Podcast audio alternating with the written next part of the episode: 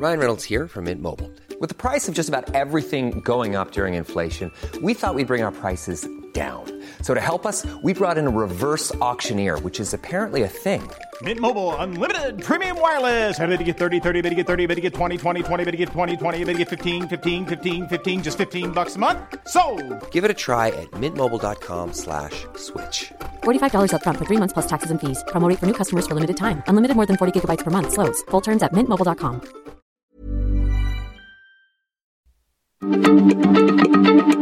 Heraldo Radio, la H se lee, se comparte, se ve y ahora también se escucha.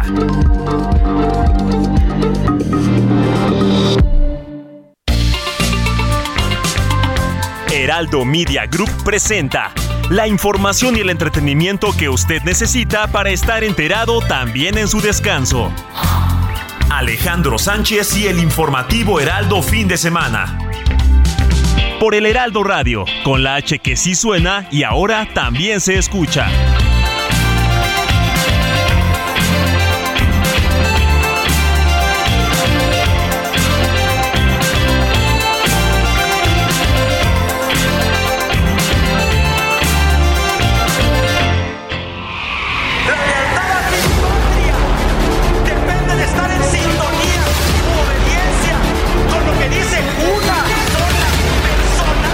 Se vota en la ONU y vuelve lo mismo.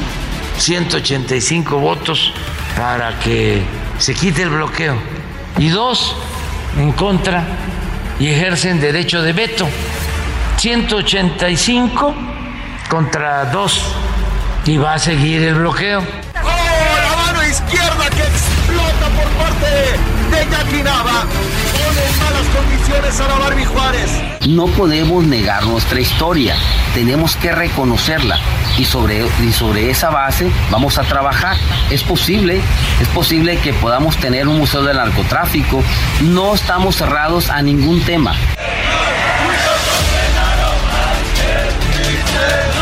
En este momento no, porque estoy luchando dentro de Morena, aunque entiendo que eh, es una etapa crística la nuestra, porque desde dentro me están persiguiendo y atacando, pero pues es normal. No confunda a la gente. Véase usted mismo. Véase en el espejo, póngase su banda y verá que el mayor oligarca es usted, presidente López Obrador. Ya dejémonos de falsos debates. Yo normalmente cuando aparecen estas cosas, para que no haya ningún problema, de inmediato mando una carta al Instituto Nacional Electoral. Las personas pues pueden subir apoyos, no apoyos, y es asunto de las personas, no es algo que yo esté promoviendo.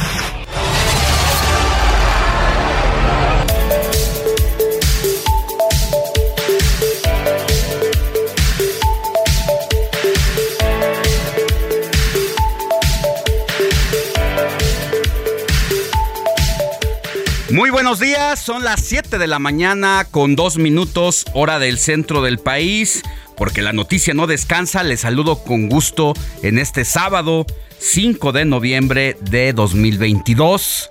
Estamos en el informativo de fin de semana del Heraldo Radio. Yo soy Alejandro Sánchez y junto con un equipo de colaboradores que trabaja desde anoche y durante la madrugada, le vengo a informar sobre las noticias más importantes generadas en las últimas horas. Estamos transmitiendo en vivo desde Insurgente Sur, 1271 de la Torre Carrashi, al sur de la Ciudad de México, para todo el país.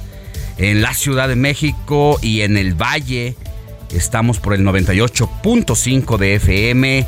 Saludos hasta Monterrey, donde nos sintonizan por el 99.7 de FM. Guadalajara, Jalisco por el 100.3 de FM, La Laguna 104.3, Tampico 92.5, Oaxaca 97.7 de FM, Salina Cruz 106.5 de FM, Tehuantepec 98.1 de FM, Tuxtla Gutiérrez 88.3, Chilpancingo 94.7, Tijuana 1700 de AM y también estamos del otro lado la frontera norte en McAllen por el 91.7 de FM, Brownsville 93.5 y ya a través de toda la cadena Now Media Radio en Chicago por el 102.9 de FM, San Antonio por el 1520 de AM. Estaremos juntos de aquí hasta las 10 de la mañana llevándole lo más importante que le hemos seleccionado en todas estas horas de lo último que ha sucedido en el país y en el mundo. Recuerde que a partir de las 8 de la mañana y hasta las 10, si usted lo prefiere, también nos puede sintonizar por televisión a través del canal 8 de TV abierta o por el 161 de Sky, 151 de Easy, 8 de Total Play y 606 de Star TV. Y también saludo con mucho gusto a mi compañera Moni Reyes, quien ya está aquí en cabina con este nuevo horario. ¿Qué tal la luz de esta mañana, mi querida Moni? ¿Te Hola, cayó bien? ¿Te cayó Alex. bien el horario de verano? Antes que nada, muy buenos días, Alex, El Robert, amigos. Qué placer saludarlos esta mañana, ya fin de semana, sabadito 5 de noviembre, imagínense. Y bueno, pues el horario me cayó de maravilla para dormir más. Ay, sí. Para dormir más, pero ya en la noche si andas sola, solo, eh, obscurece muy temprano, a las 6 de la tarde ya está todo oscuro y eso pues da un poquito de miedo. Y Pero temor. mira, Pero ya bueno. como no nos van a volver a cambiar el horario, ya se adapta uno. Claro. El claro. tema es cuando vas y vienes siete Sí. meses con este horario que pasó otro. y seis, cinco meses con el otro, eso es lo que saca de onda. Claro, claro, ya nos vamos a, a tener que adaptar, así es el cuerpo y la calidad humana. Y bueno, pues feliz aquí de, de participar en el informativo fin de semana, como bien señalas, a partir de las 8 de la mañana en tele y de 7 a 8, pues en el 98.5 de FM y a través de toda la cadena del Heraldo Radio. Hoy, amigos, es Día Internacional del Payaso y Día Mundial de la Concienciación. Así se dice, Robert. Buenos días. Concienciación sobre los tsunamis, ¿verdad? ¿Cómo estás, De estar Robert? conscientes, Buenos días. Estamos conscientes de los ¿Sí? ¿A eso tsunamis. se refiere? La Concienciación. Muy bien, pues buenos días y aquí estamos para dar también noticias santorales y los mensajes del público. Muy buenos días, Moni, Alex, a todo nuestro auditorio. Ya arrancamos con el informativo fin de semana y ahora esperamos que se pongan en contacto con nosotros a través de nuestro número de WhatsApp, que es el 55 91 63 51 19, para recibir todas sus preguntas, saludos, felicitaciones y denuncias ciudadanas, porque somos el enlace con la autoridad correspondiente. Y sí, Moni, es el día de, la, de hacer conciencia sobre el tema de los tsunamis. Esto después de que en 2015 Moni Reyes, Roberto Martínez y amigos de la audiencia, la Asamblea General de las Naciones Unidas designó la fecha del 5 de noviembre como el Día Mundial de Concienciación sobre los tsunamis como una forma de reconocer la impotencia de estar preparados, así como de contar con sistemas de alerta que protejan la vida de las personas y prevengan los daños causados por los tsunamis. Es que, pues vaya que en esta última década sí ha habido sustos y pues ha habido cosas que a pues tomar en cuenta porque sí existen los tsunamis, entonces hay que estar preparados. Pues tan simplemente en los últimos años se han registrado 58 tsunamis que han acabado con la vida de más de 260 mil personas en el mundo. Entonces sí es cuestión de hacer una reflexión al respecto. ¿Qué podemos Sí. hacer? Cuidar el ambiente también. ¿Cuál es el que más eh, con mayor fuerza se ha registrado, Robert? ¿En qué países? Pues mira, Alex, en el, el que tuvo mayor número de muertes se registró en el 2004 en el Océano Índico, que dejó 227 mil, bueno, con 227 mil muertos y que afectó a 14 países. Los más perjudicados fueron Indonesia, Sri Lanka, la India y Tailandia. Pues sí, entonces ahí está ese episodio muy lamentable, muy triste, pero que ante la fuerza de la naturaleza poco se puede hacer. No se puede ni saber siquiera cuándo va a ocurrir. Existen muchos mitos al respecto, pero esas son videncias o son otro tipo de cosas científicamente, como los terremotos, los sismos, no se pueden pre- prever y solamente tenemos que estar este, muy alertas de lo que pueda ocurrir y atentos. Y bueno, pues También es día del payaso. de eso vamos a tener una Muy bien. información muy eh, relevante. Sí. Porque hasta para ser payaso hay quien ya estudia. Sí, ya hay universidades que imparten la licenciatura eh, en prepararte para ser payaso, entre otras actividades circenses. Así que vamos a tener una entrevista Interesante. más adelante Claro. con una autoridad educativa sobre lo que tiene que ver con esta disciplina que ahora pues Con ya es una licenciatura porque no es fácil, ¿eh? No es fácil tratar de hacer reír, ¿o no, chicos? Claro, es más fácil hacer llorar con tantas cosas que nos suceden que hacer reír y es un arte. Y a los cómicos hay que mandarles una felicitación que hay varios. Y bueno, pues feliz día del payaso. Papá. Mamá. Mamá. Aguacate. Aguacate. Parangaricutirimícuaro. Puyo en esta casa editorial, pues es que no nos queda más que agradecerle a nuestros 80 millones de usuarios únicos, ya que gracias a su apoyo nos consolidamos por dos meses consecutivos como el grupo de medios digitales más grandes de México. Esto de acuerdo a las cifras de la consultoría Comscore y Google Analytics del mes de septiembre, donde ahora no puedes engañar a nadie diciendo, no, pues yo creo que tengo tanta audiencia. No, aquí es constante, insonante y pueden tener otros datos, pero la que está en la base de las plataformas digitales, pues no mienten. Así y es. eso hace que pues nosotros nos hayamos colocado en primer lugar de todos los sitios digitales informativos, tanto los tradicionales como somos en esta casa editorial, porque somos una casa con una historia muy grande en una segunda era, que es la que estamos viviendo aquí desde hace cinco años. Pero también hay nuevos medios digitales nativos y a pesar de eso, de que ellos nacieron ahí, pues hemos los hemos rebasado y estamos aquí y algo debemos de estar haciendo bien, mi querida Moni. Y nosotros estamos felices, contentos, pero además motivados y comprometidos a seguir trabajando en beneficio de la información y para que ustedes siempre estén al 100% enterados de lo que sucede en México y en el Así mundo. es. Las redes sociales de cada uno. Ay, mi Twitter es guion bajo arroba Monique Reyes. El tuyo, Robert. El mío es Beto MH-bajo y no olvides seguirnos en las redes del informativo también, que es fin de semana HMX.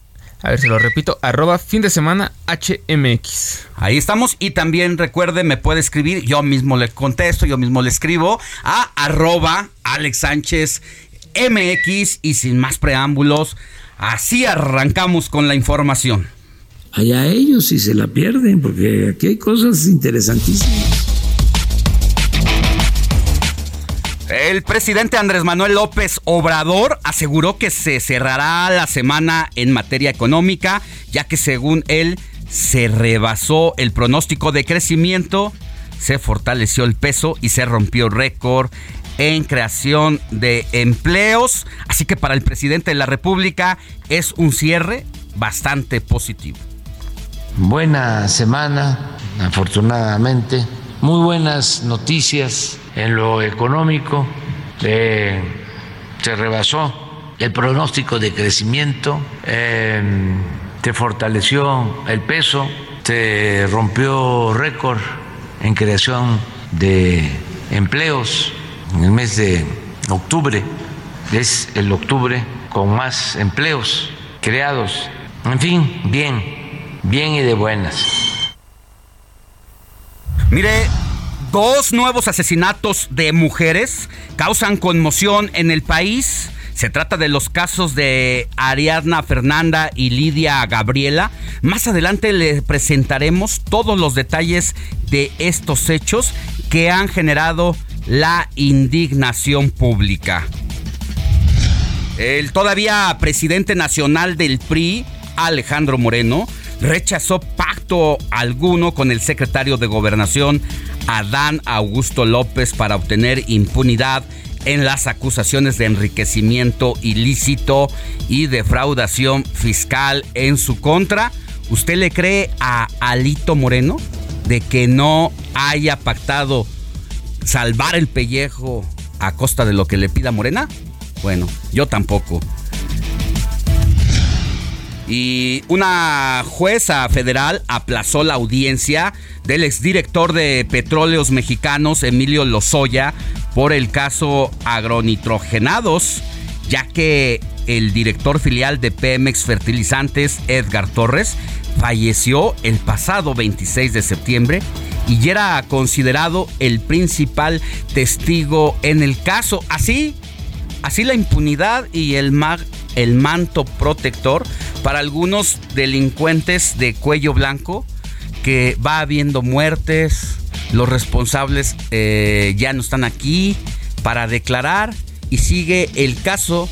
Cuando ya se va a acabar el sexenio y no hay todavía culpable alguno por uno de los hechos de corrupción más importantes del sexenio pasado y donde se dijo que aquí se iba a barrer las escaleras de la corrupción y de la impunidad de arriba hacia abajo, pero la basura se atoró por ahí en alguno de los escalones de muy, muy arriba. Así que ya se va a acabar el sexenio y todavía no tenemos eh, consignaciones a 100%, en este caso uno de los emblemas de la corrupción del sexenio de Enrique Peña Nieto. Integrantes del colectivo Todos Somos Eric Carrillo localizaron una fosa clandestina en los límites entre los municipios de Tijuana y Rosarito en Baja California, lo que se suma al hallazgo de más de 10 cuerpos esta semana en la entidad. Y mire, hicimos un recorrido, yo personalmente fui a hacerlo, por diferentes puntos de la Ciudad de México donde, donde pudimos documentar historias de venezolanos que parecen sacadas de la ficción. Seguimos a una voluntaria en el momento en que rescata a una familia que estaba viviendo en la calle, en un parque de Pantitlán, que viene caminando desde seis países después de haber salido de Venezuela, cruzar la selva que colinda con Colombia para llegar aquí entre rides y caminando. Más adelante le vamos a tener todos los detalles que logramos documentar de esa historia. Las redes sociales han tomado gran importancia en el mundo hasta para informarse de manera inmediata. Debido a esto, los políticos han incursionado en estos medios por los que las corcholatas del presidente no se podrían quedar atrás. Para conocer más sobre esto, hablaremos con Hugo Moreno, consultor en comunicación estratégica y marketing político y también le vamos a tener todo lo más actualizado sobre las decisiones que está tomando eh, el empresario dueño de Twitter y donde ha despedido a más de la mitad de trabajadores de esta red en todo el mundo. La Secretaría del Medio Ambiente de la Ciudad de México aseguró que el al agüehuete plantado en la antigua glorieta de La Palma en Paseo de la Reforma tendrá una evolución favorable y tendrá follaje entre febrero y marzo del próximo año. Todavía le dan vida, todavía le dan posibilidades de que pueda retoñar de un momento a otro, a pesar de que si usted pasa por Paseo de la Reforma, va a ver solamente varas secas de un árbol que sustituyó a la palma, un árbol que estuvo ahí por más de 100 años y que después de, ya sabe cómo se las gastan aquí, de una encuesta, se determinó que fuera un agüehuete que está más seco que nada en estos momentos. Y ya le decíamos que hasta para ser payaso se debe estudiar. En México existen universidades que imparten la licenciatura que además combina el circo con el teatro, la acrobacia y los negocios. Más adelante abordaremos los planes de estudio y opciones de trabajo al ser un egresado de este tipo de centros educativos y hoy que precisamente estamos conmemorando el Día Internacional del Payaso. Esto ocurre desde el 5 de noviembre que se celebra eh, pues esta profesión, una fecha para homenajear a estos simpáticos personajes que tienen una enorme nariz roja y un gran corazón, los payasos. En temas deportivos, el jugador español y defensa del fútbol del Club Barcelona, Gerard Piqué, ha anunciado su retiro de las canchas tras 15 años de carrera. Y esto lo confirmó ya y que este sábado será su último juego en el estadio de Camp Nou. Eh, esto es parte de lo que dijo Gerard Piqué. I així serà. Aquest dissabte serà el meu últim partit al Camp Nou. Passaré a ser un culer més. Animaré l'equip i transmetré l'amor pel Barça als meus fills, tal i com la meva família ho va fer amb mi. I ja em coneixeu. Tard o d'hora, tornaré. Ens veiem al Camp Nou. Visca el Barça, sempre.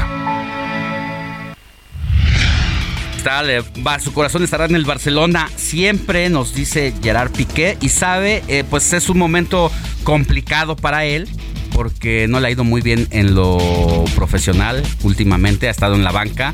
Y qué decir de la vida familiar donde se ha separado de la mamá de sus hijos creando todo un escándalo en el contexto. Y charlamos con Chumel Torres, nos habló con detalle de su infidelidad a la ingeniería mecánica con la comedia en Twitter, donde quedó prendido para renunciar a su vida laboral de 8 años para terminar convirtiéndose en comediante. José Manuel Torres Morales. ¿Cómo estás? Gracias por venir con Gracias a ti, Alex. nosotros. ¿Cómo andas? Mm, Chumel Torres, mejor conocido. Sí, exacto. Para el bajo mundo y para, el alto mundo. Yo bajo siempre. ¿Eras feliz como ingeniero? Sí, el más. El más. O sea, ¿Y cómo que- se deja esa felicidad para irte a otro bando, a otro terreno? es una cuestión de infidelidad. O sea, Por ejemplo, infiel a la sí, ingeniería. sí, sí. O sea, porque por un lado tenía ya ocho años siendo ingeniero, ¿no? Bien padre, una carrera padre que me gustaba y todo.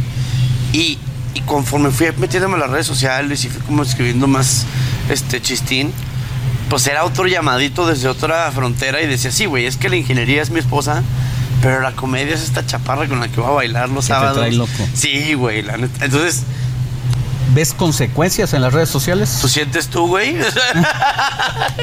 no, sí, claro, güey. O sea, vamos, yo perdí una chamba en HBO por redes sociales, pero también tengo lo que tengo por las redes sociales, ¿no?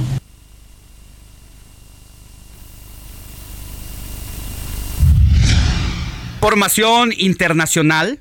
Un helicóptero en el que viajaban al menos cinco personas perdió contacto con el centro de control y desapareció de los radares en la provincia de Foggia, en Italia, donde es buscado por equipos de emergencia. El Ministerio de Exteriores de Rusia anunció que el régimen de Vladimir Putin seguirá abogando por el fin del embargo estadounidense a Cuba poco después que la respectiva resolución fuera aprobada en la Organización de las Naciones Unidas. Mi querida Moni Reyes, ya casi nos vamos a una pausa para regresar con tu Mm, santoral. vamos.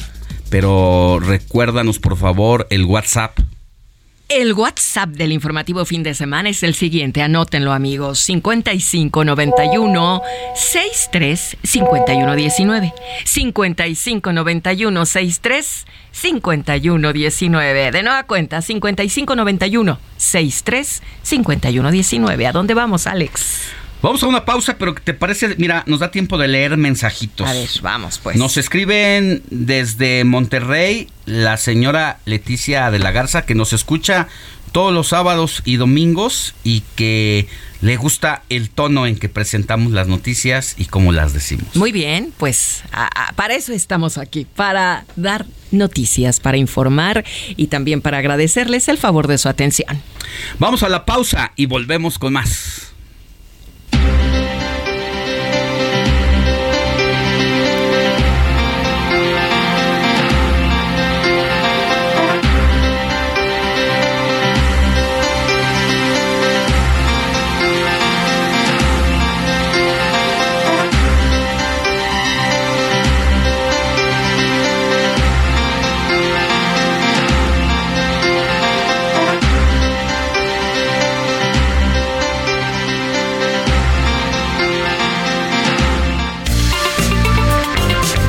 La noticia no descansa. Usted necesita estar bien informado también el fin de semana.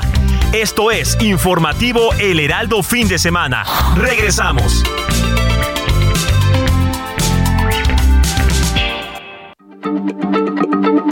Heraldo Radio, la H se lee, se comparte, se ve y ahora también se escucha.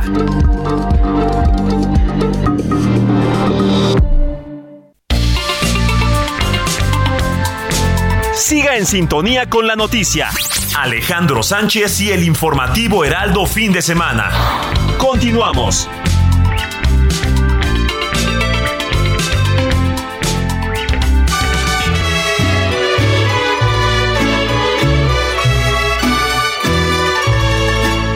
Estas son las mañanitas que cantaba el rey David. Moni Reyes, ¿a quién tenemos que correr a abrazar en este sábado 5 de noviembre de 2022? Ay, mi querido Alex, le vamos a dar un abrazo a quien lleve por nombre Ángela. Hoy es Día de las Ángelas. Así es que si conocen alguna Ángela, no Ángel, Ángela, pues vamos a darle un abrazo. Yo tengo una sobrina que es Ángela María. Si es que felicidades y vive allá en Querétaro. Por cierto, nos escucha a través de Alexa. Alexa, Heraldo Radio. Y Ese es el dispositivo. Claro, despiértame con Heraldo Radio. Así se programa eh, este dispositivo que es, o una app, ¿no? Alexa, ¿qué es, Robert? Es un dispositivo, un asistente inteligente. Eso. En el que exactamente nada más lo pones como especie de bocinita y le vas pidiendo que te ayude a agendarte Ese citas, a ponerte tengo. la radio. ¿Eh? ¿Qué óvole? Tiene ¿Eh? los términos Es- adecuados. Eso, mi Robert. La por nueva eso nos gusta sangre. tenerte aquí en el informativo porque nos resuelves de todas esas novedades tecnológicas. Una la secretaria tecnológica. Una secretaria Exactamente, ya las secretarias se van a pasar un poquito de más porque ya este asistente te recuerda todo en el momento en el que Sí, se no se le olvida nada. A mí me Nada. despierta Alexa de lunes a viernes. Sábado y domingo mi despertador del, del celular. bueno, pues hoy le vamos a dar un abrazo a quien lleve por nombre Ángela y comentamos en este momento, mi querido Quique, la historia de Ángela.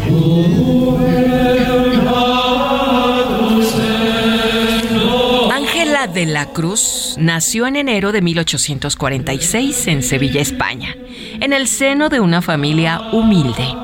Cuando Ángela apenas tenía 19 años, una oleada de cólera cayó sobre Sevilla y afectó sobre todo a los corrales de vecindad de la ciudad. Ella hizo todo lo posible por ayudar a las familias afectadas y en ese mismo año puso en conocimiento del padre Torres su voluntad de meterse de monja. En un primer término optó por entrar en las Carmelitas Descalzas, donde no fue aceptada por temor a que no pudiera soportar los duros menesteres del convento. Tras ello, probó suerte y entró en las Hermanas de la Caridad.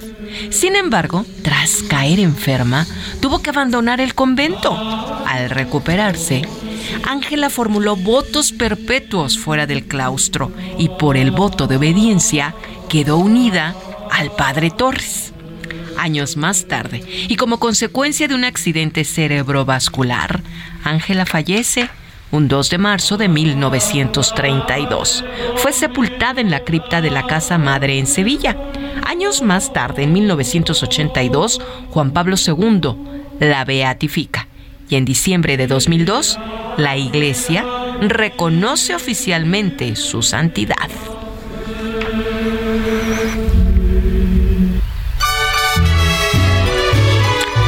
Pues muchas felicidades a Ángela, Isabel, Zacarías, Domingo, Geraldo, Marcos, Gregorio, Bernardo y también quien lleve por nombre Bertila. Bertila. Guido.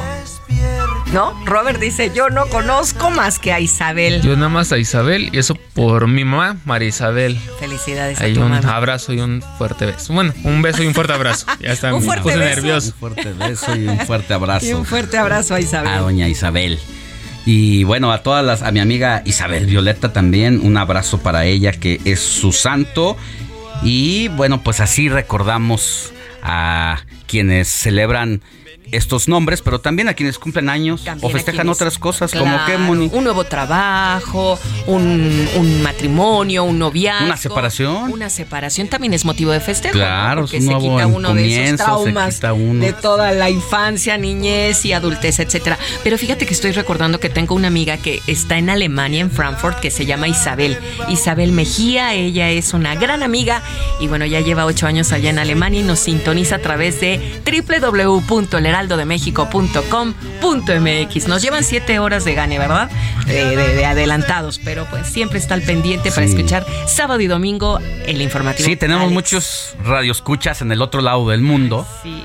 que por añoranza, por eh, sus raíces, pues no dejan de, Claro. eh, de enterarse de lo que pasa Todos están mejor enterados en. México y lo ven con otros ojos, no normalizan las cosas. Así es. Nosotros a veces normalizamos Y ellos no. eh, los números de los homicidios de, y ellos no. etcétera. Entonces eso ayuda siempre porque nos están rebotando, nos están haciendo preguntas. Y bueno, gracias Moni Reyes. No, al contrario, felicidades, cumpleañeros. Mi prima Lila cumpleaños hoy, así es que felicidades, Lila. Me gusta tu melena, flotando revuelta entre la arena y el mar. Tienes los ojos rasgados y la piel tostada. Hueles a flor de lavanda con chispas de sal. Me gusta la manera. Dedicada a Isabel. El informativo fin de semana también está en Twitter. Síguenos en arroba fin de semana HMX.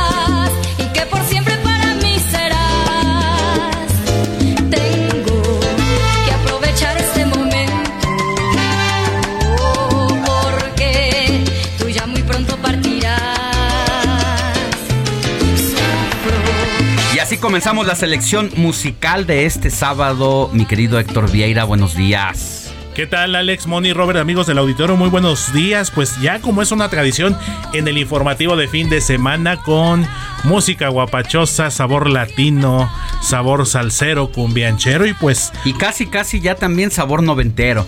Sí, exactamente, son clásicos, mi querido Alex, como este que estamos escuchando precisamente, este tema que en aquellos años 90, para ser exactos, entre 1994 y 1995, pues lo escuchábamos en la radio, pero a todo lo que daba, junto con otros éxitos eh, gruperos de la época, y estamos escuchando precisamente este tema titulado Embrujo de Amor, esta canción que es eh, interpretada por la agrupación colombiana Orquesta Canela, que una peculiaridad que tiene este conjunto, esta orquesta, es que sus integrantes todas son mujeres.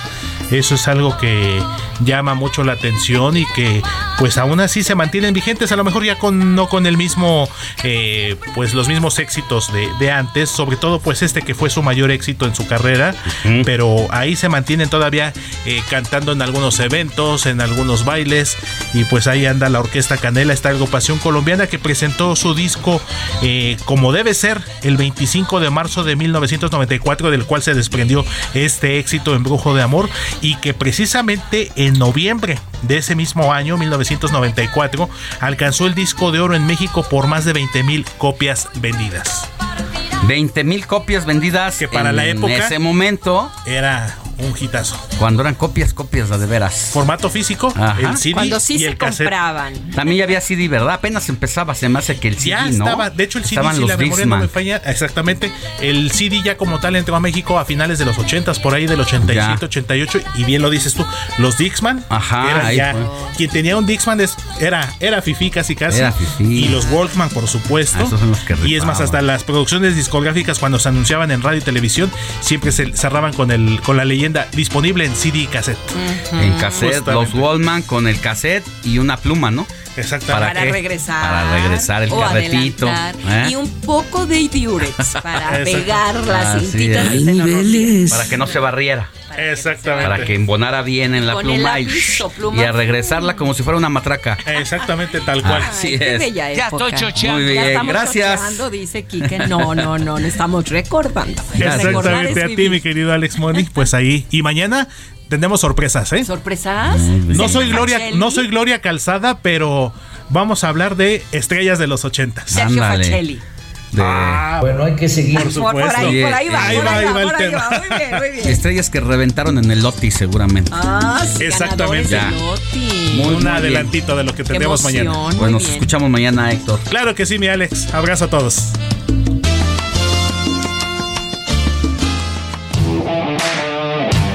Deportes con Jorge Mile en el informativo Heraldo fin de semana.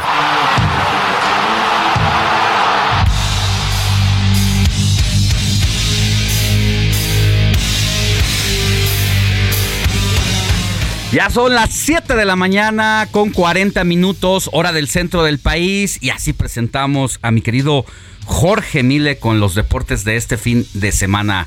George, ¿cómo estás? Buenos días. Saludos, saludos Alex, para Moni, para todos, de verdad, muchas Gracias. por estar con nosotros. Aquí andamos, aquí andamos con los deportes. ¿Ustedes sienten ya como el termómetro en ya va a empezar el mundial? Yo la verdad no, pero ustedes La verdad es que tampoco, ¿eh? En otros momentos, en otras ocasiones, eh, ya la efervescencia debería de sentirse en estos momentos, pero será porque llega bastante mal la decepción, perdón, la selección mexicana. Yo sé que a Moni Reyes luego le, no le gusta que a, las, a la selección se le eche la sal. Ah, No, por favor. Pero, la buena vibra desde pero ahorita. hay que ganárselo también, mi querido George. Vamos a ayudarles. ¿No? Sí, de acuerdo. eh, eh, ha sido una etapa eh, complicada, gris, triste para el equipo del Tata Martino, que ya está en Girona, España, eh, concentrados, pero sí no, no se siente para nada la efervescencia de otros mundiales cuando la selección sí nos ponía a soñar y ahora hay más preguntas que respuestas, ¿no? El caso de Raúl Jiménez, que aún va a ir eh, con la selección a viaje previo a un par de partidos que tendrán, de hecho el próximo 9 de noviembre, el primero de ellos contra la peligrosísima selección de Irak, pero ahí vamos a, a saber, yo creo que desde antes, eh, lo que pues ya los doctores del eh, World Hapkins, el equipo de Raúl Jiménez, prácticamente han marcado, ¿no? Es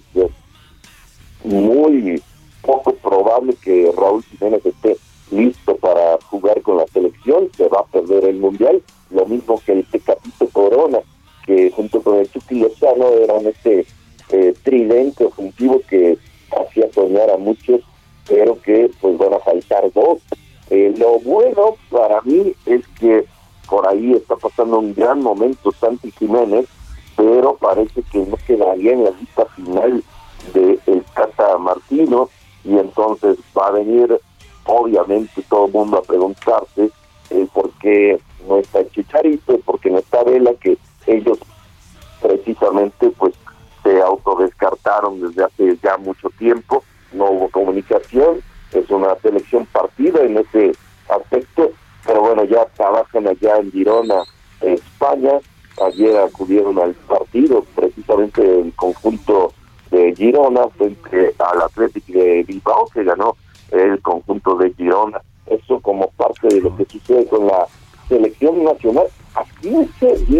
días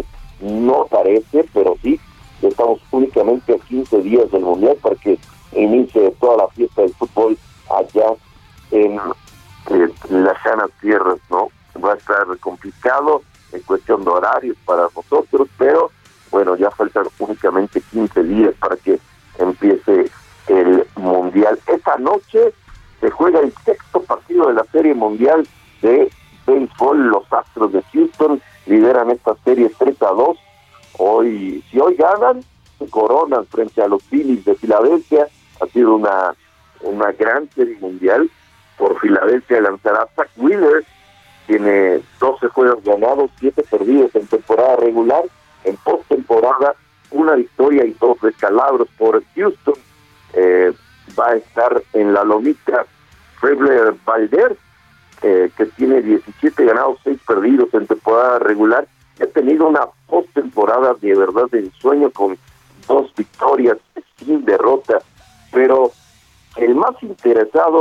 en que ganen hoy los Astros de Houston no es ninguno de los pitchers, no es el manager, e incluso no es el dueño del equipo. El más interesado se llama Jim McInville. Y ahí te va porque apostó nada más 10 millones de dólares a que ganaba el conjunto de los Astros de Houston. Si eso llega a suceder, se embolsaría 75 millones de billetes verdes.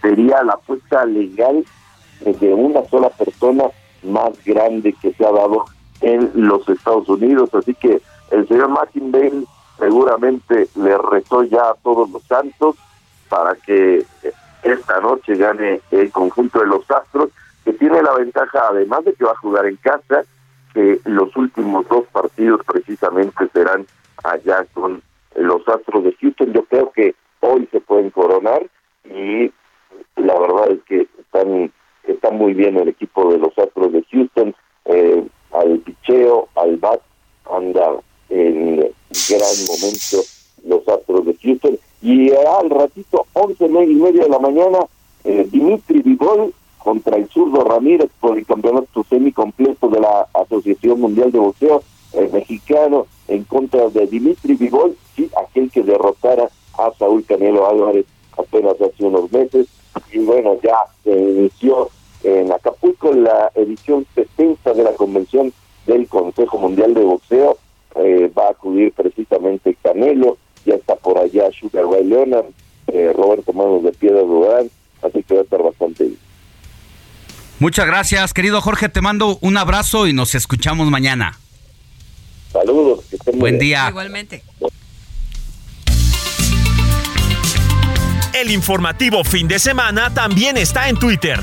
Síguenos en arroba fin de semana HMX.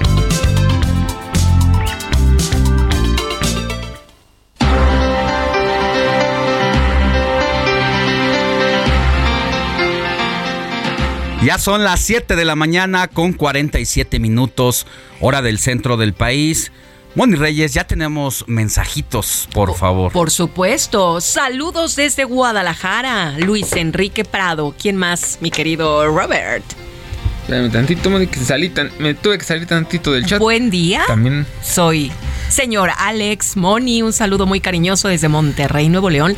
Les deseo que sigan los éxitos en su programa. Atentamente, Vicky. Alex Moni, Robert, buenos días, un fuerte abrazo desde McAllen, Texas, de su seguidor y fiel radio escucha de Laredo Smith. ¿Qué tal? Muy buen día, excelente programa, noticiero. Saludos desde Torreón, Coahuila, todos los fines de semana desde las 7. Los escucho, saludos. Y también de parte de Lilian Reyes de la Riva nos dice, gracias prima por las felicitaciones que me mandaste hoy porque hoy es cumpleaños de mi prima. Así es que nos saluda desde el Huizachal. Gracias, abrazos a todos. Y ya saben, nuestro WhatsApp 5591 635119. Aquí estamos para servirles a sus órdenes y continuamos en el informativo fin de semana cuando son las 7 de la mañana con 48 minutos. Y nos vamos con información que tiene Iván Saldaña del presidente Andrés Manuel López Obrador. Adelante Iván, buen día. ¿Qué tal Alex Auditorio? Buenos días. El presidente Andrés Manuel López Obrador dijo ayer en la conferencia mañanera que perfilan comprar a Cuba balasto para construir la vía del polémico tramo 5 del tren Maya, que va de Cancún a Tulum, obra que estuvo parada por litigios. Y es que el balasto se utiliza para poner una capa de piedra machacada sobre la plataforma de las vías férreas. De acuerdo al mandatario federal, el material de este tipo que hay en la región sur del país no sirve con estos fines.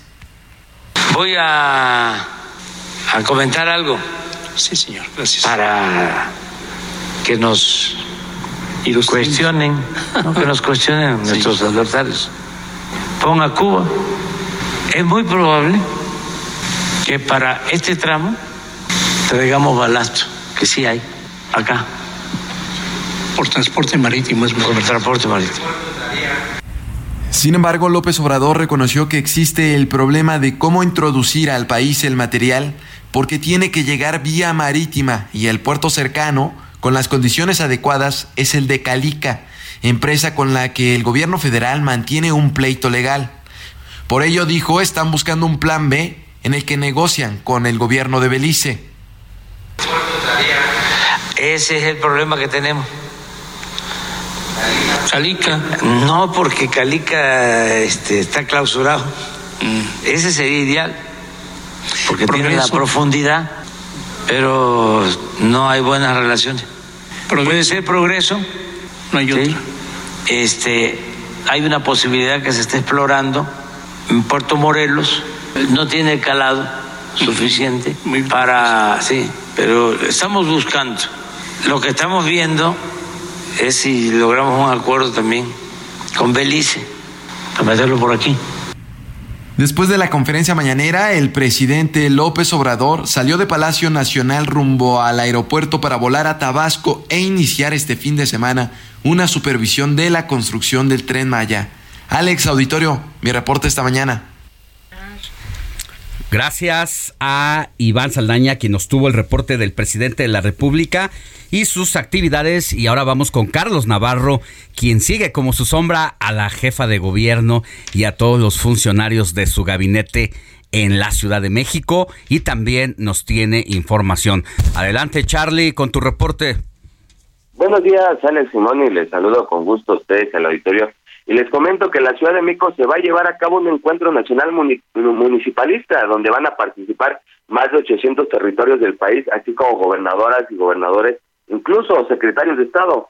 Ayer, la jefa de gobierno, Claudia Sheinbaum, informó que a raíz del apoyo que han solicitado algunos municipios, la Ciudad de México convocó a este encuentro. Y es que en este caso estarán brindando distintos tipos de apoyo y se van a llevar mesas de trabajo, señaló la mandataria capitalina. Por su parte, la alcaldesa de Iztapalapa, Clara Brugada, quien es una de las organizadoras, informó que se realizará en un hotel del centro histórico hoy. Dará comienzo el registro a las 9 horas y a las 10 inicia el evento. En este caso lo estará encabezando la jefa de gobierno Claudia Sheinbaum. Se van a llevar a cabo después del evento principal cinco mesas de trabajo, una sobre bienestar, otra sobre inclusión, movilidad, infraestructura, seguridad y construcción de paz, gobierno digital y sobre presupuesto. Se tienen confirmada la presencia de la gobernadora de Colima, India Vizcaíno, el mandatario poblano Miguel Barbosa y el gobernador electo de Oaxaca, Salomón Jara, además de otros secretarios de Estado que hasta ayer no habían confirmado, pero se contempla su asistencia. Así es que más de 800 municipios, y en este caso, podrían estar arropando a la jefa de gobierno Claudia Sheinbaum, porque recordemos que hace unos días se reunió con el CENTE y fueron más de 80 mil integrantes de este sindicato. Alex Simón, la información que les tengo. Muchas gracias, Carlos Navarro. Estamos en comunicación y si ocurre algo importante de aquí a las 10 de la mañana, nos lo hace saber, por favor. Claro que sí, estamos pendientes. Buen día. Buen día.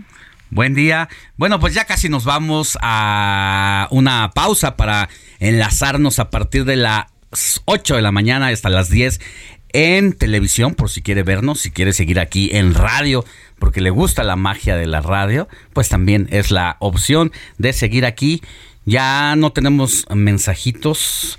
Moni Reyes, aquí tengo uno Sí. que me llega por Sí, sí. Twitter, Ajá. donde dice, soy la señora Velasco y nos gusta el informativo de fin de semana y por favor no dejen de tener las efemérides musicales. Ah, Vicky mira. García, desde la Álamos, nos escribe y nos dice, me encanta escucharlos el fin de semana, me levanto, me tomo un cafecito, lo llevo a la cama y ahí con mi marido Gerardo Montoya los escuchamos hasta las 10 de la mañana y hoy los vemos en televisión. Mira, eso está bien bonito que la gente que está en su cama, en su casa, pueda prender el radio para escucharte, que no sea cuando te trasladas nada más en el automóvil. Sí, no, Está casa, padre levantarte y escuchar la radio. O ver la y tele. estar con nosotros es lo mejor, la verdad.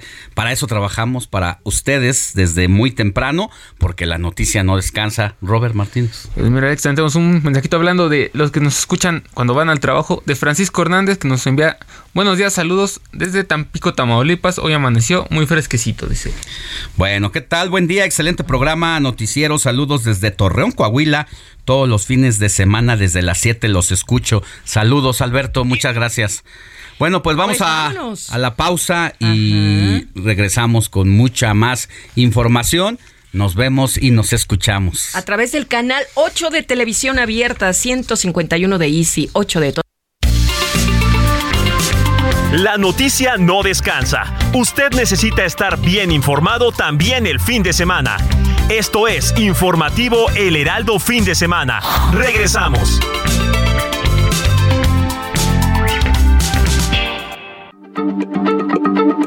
Heraldo Radio, la H se lee, se comparte, se ve y ahora también se escucha. De que miles de trabajadores de Twitter fueron despedidos. La llegada de Elon Musk el- al mando de la red social ha generado incertidumbre sobre la misión de la plataforma y el modelo de negocio que va a tener. Buenos días, soy Alejandro Sánchez, porque la noticia no descansa. Así seguimos con el informativo de fin de semana de este sábado 5 de noviembre.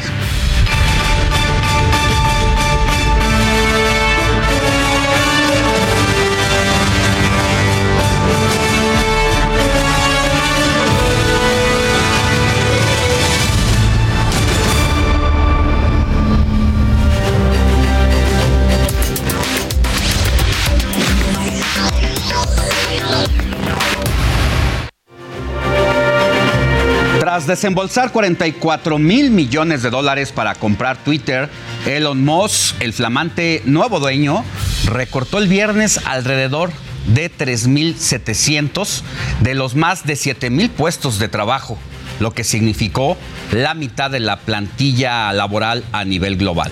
Por lo anterior, algunos extrabajadores presentaron una demanda judicial colectiva al argumental que los despidos se hicieron sin previo aviso, es decir, una violación de la ley federal de ese país. Y México, México no se salvó del recorte masivo. La oficina de Twitter en el país se quedó vacía. Alrededor de 50 personas que laboraban en la red social fueron despedidas. Diversos ex empleados publicaron agradecimientos del viaje que significó laborar en una de las redes sociales más importantes del mundo. Incluso para salvar sus empleos, diversos trabajadores decidieron dormir en sus oficinas con tal de cumplir con las demandas de Elon Musk. Pero ojo, las personas que se queden también notarán grandes cambios, ya que la carga de trabajo se elevará significativamente y los plazos de entrega serán cada vez más ajustados.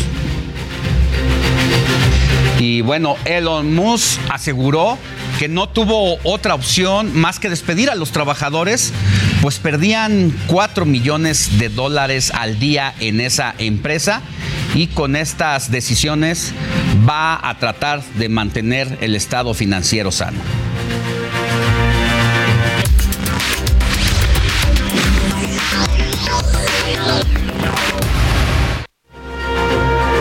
Y ya que hablamos de redes sociales, México se convirtió en el tercer, en el tercer país a nivel mundial donde más se consume este tipo de contenidos. Está solo por detrás de Brasil y Colombia. Esto de acuerdo con datos de la Organización para la Cooperación y el Desarrollo Económico. Veamos en el siguiente gráfico ¿Cuántas horas destinan los habitantes de estos tres países al uso de las plataformas digitales? En Brasil se tiene un promedio de uso de 3.3 horas en el celular, 4.5 horas en redes sociales y 9.3 horas en Internet. Mientras que el segundo lugar, que es Colombia, el promedio de uso de celular es de 3.3 horas, 4.1 horas en redes sociales y 9 horas en Internet.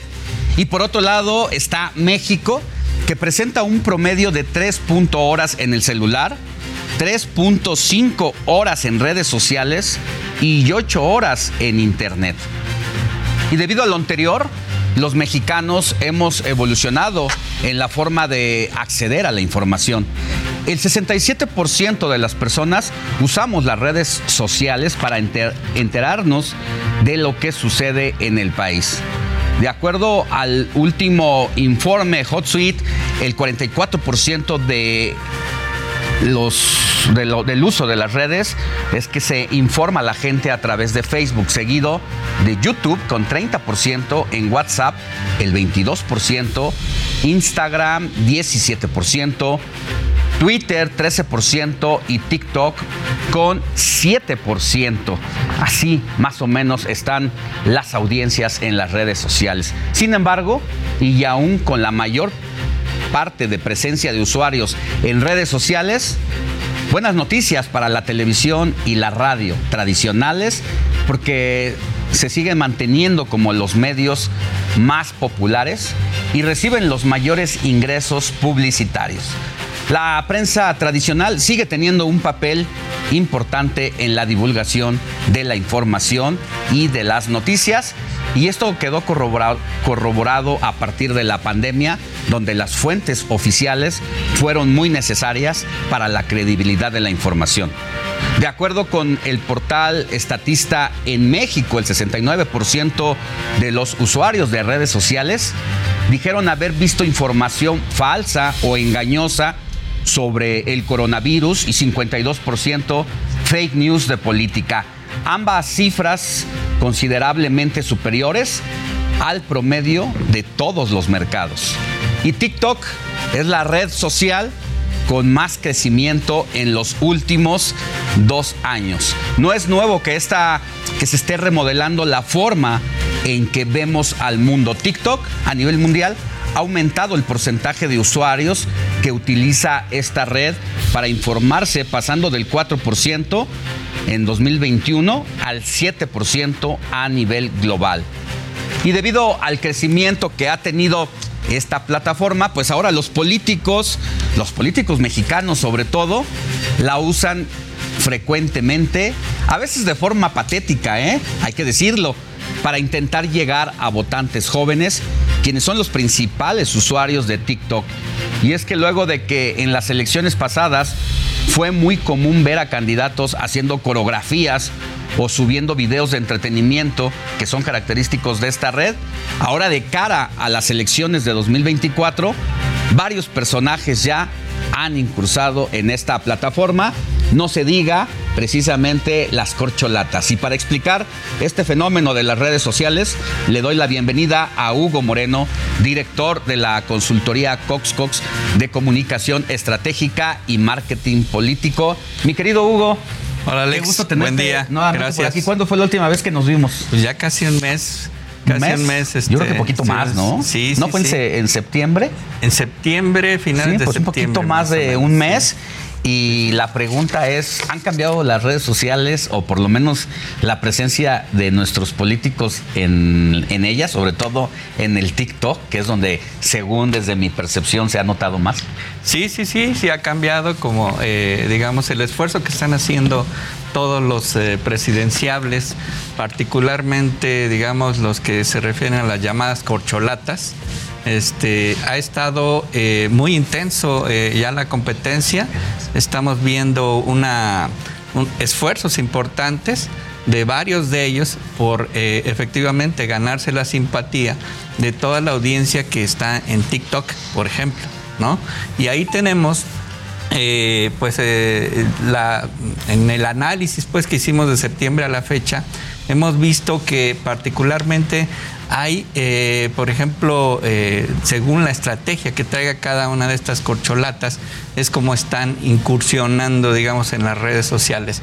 Particularmente está trabajando por ejemplo Claudia Sheinbaum y Marcelo Ebrard con esta población tratándose de ganar la simpatía a través, como tú dices, de videos eh, ya más eh, informales, de una eh, característica, digamos, de más simpatía hacia los... Este, Y que, y que no tienen nada que ver con el trabajo político en muchos de los casos. Incluso hasta cosas que antes se ocultaban, hoy se exponen. Quiero decir, en el caso específico de una de las corcholatas, para luego darles paso a cada uno, no voy a decir su nombre en este momento, pero uno de ellos se tropieza y casi se va de boca. Eso no se dejaba ver porque era como el candidato presidencial que busca llegar al poder, se está tropezando.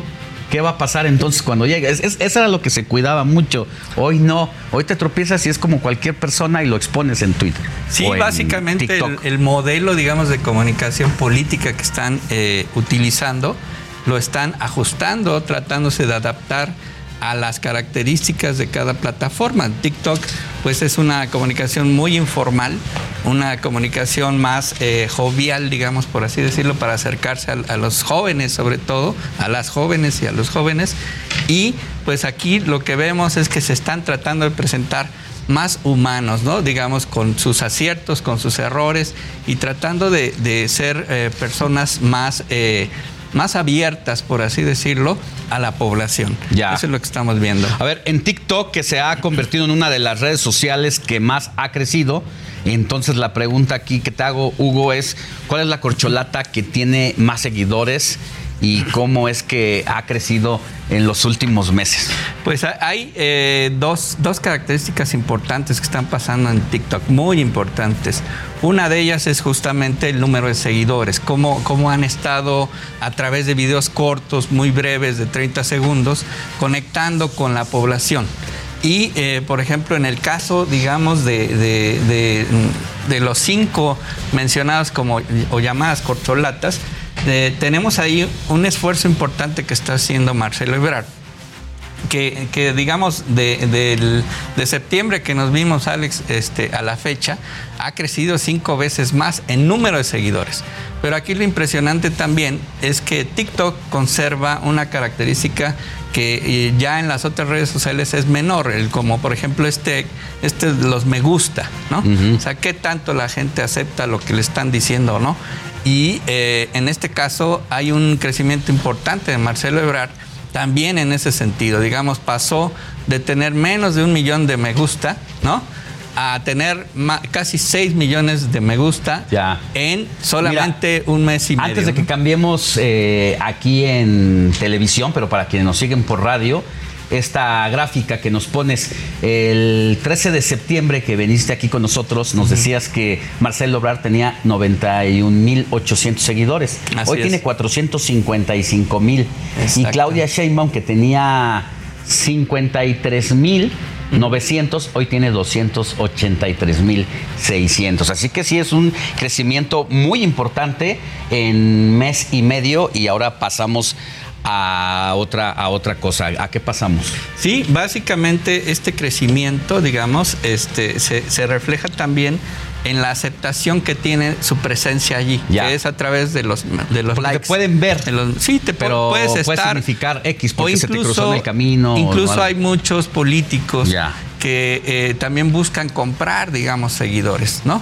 O sea, artificialmente crecer el número de seguidores. Pero hay otro factor que es este, los me gusta, que de alguna manera también nos refleja la reacción que está teniendo la audiencia ante los eh, mensajes que están publicando ellos. Y ahí particularmente también se refleja esta misma tendencia, tanto de Marcelo como de Claudia Sheinbaum. Es decir, ellos dos están teniendo En el gusto. También muchos me gusta, Ya. ¿no? que han estado El este, famoso like. reflejando el famoso, el famoso like. Y los otros tres, digamos, las otras tres corcholatas, que es eh, Gerardo Fer- Fernández Noroña, Ricardo ya- Monreal. Ya, ya lo metiste a la corcholata. No, dices, yo no lo metí. Yo no, el presidente. El, el presidente lo metió también ahí en el, en el mismo saco de las cinco corcholatas, digamos, que Ya. ha nombrado el presidente y Adán Augusto. Y si tú notas las estadísticas, como, como tú comentabas hace ratito, sí hay una diferencia muy importante, radicalmente importante, en cómo están utilizando las redes sociales, no solamente TikTok, El cómo digamos, es muy sino, sino particularmente cuatro redes sociales, TikTok, Twitter, Facebook e Instagram. Eh, en cada una de estas plataformas están mo- mostrando, digamos, la estrategia de comunicación que tiene cada Ya. una de las corcholatas. Mira, rapidísimo, en TikTok los me gusta para Marcelo Ebrard, el 13 de septiembre que veniste nos decía 745.500 veces le dieron like y ahora que vuelves ya tiene 600. Poquito Seis más millones, de- seis millones. 6 millones, de millones y medio. 746 mil a 6 millones y medio es demasiado el crecimiento y en el caso de Claudia Sheinbaum tenía 607 mil, no andaban tan separados, fíjate, esto es muy importante, no andaban tan separados, casi estaban en un empate técnico Sí. y ahora se quedó a la mitad del crecimiento de Marcelo Ebrard con 3 millones de me gusta. Un dato importante, ¿eh? Es que aquí, Alex, lo que vemos también es cómo se están adaptando los, los modelos de comunicación política de cada candidato, de cada aspirante, perdón, todavía no hay candidatos, de cada aspirante a, a, este y nombrados corcholatas, digamos, a cada plataforma. Y aquí lo que estamos viendo es que justamente estas dos corcholatas tienen eh, una adaptación muy superior a los, a los otros tres. Y lo que estamos viendo es que hay una competencia muy fuerte entre ambos. Obviamente hay ventajas, por ejemplo, el equipo de Marcelo Ebrard pues ha tomado eh, este tipo de videos, como tú dices, donde tropieza y casi se cae, para resaltar su presencia de una manera más eh, humorística, por así decirlo. Completamente humorístico. Estaba viendo también el. eh, vine a un edificio de Japón y escuché lo que en México. Y estaba en la planta alta de un edificio y de voz off, el se compra fierro viejo. Se compran Entonces, colchones. exacto. Sí, de hecho, cuestiones- de hecho es un acercamiento, digamos, al- a, la atención de la población y eh, ahí se, se está viendo la capacidad para transformar mensajes eh, comunes o, o humorísticos a veces en temas virales, ¿no? En, en temas de la agenda viral. Y eso es lo importante que estamos viendo en las estrategias de comunicación política que tiene cada candidato. ¿No? Entonces, cada aspirante. Bueno. Entonces, es, es lo que vemos en TikTok con más énfasis. Alex. Pero te decía, también en las otras redes sociales se están Y mostrando. precisamente para que antes de que te vayas en Twitter, ¿cuál es la corcholata que tiene más seguidores en esta red? ¿Han crecido sus seguidores en los últimos meses o se quedaron estáticos? Eh, sí ha habido crecimiento, pero ha sido obviamente menos eh, evidente. Eh, en Twitter, por ejemplo, sigue Marcelo Ebrard encabezando eh, pues la, la lista del número de seguidores con cerca de 2 millones y medio, un poquito más. Y le sigue también Claudia Sheinbaum con 2 millones 300 mil, más o menos, Sí. este, seguidores. Y los demás están muy a la baja. O sea, Adán Augusto está desaparecido. En Francamente sí. En, En todas las redes sociales quien está, digamos, este, Liderando. prácticamente, pues eh, muy desaparecido es Adán Augusto. Ya. Eh, los que lideran las redes sociales, eh, Facebook, eh, Ricardo Monreal, Eh, Instagram, Claudia Sheinbaum, Twitter, Marcelo Ebrard, TikTok, Ma- Marcelo Ebrard. Es decir, ahí tenemos una presencia importante Bueno. de todas las corcholatas. Gerardo Fernando Noroña también está por ahí.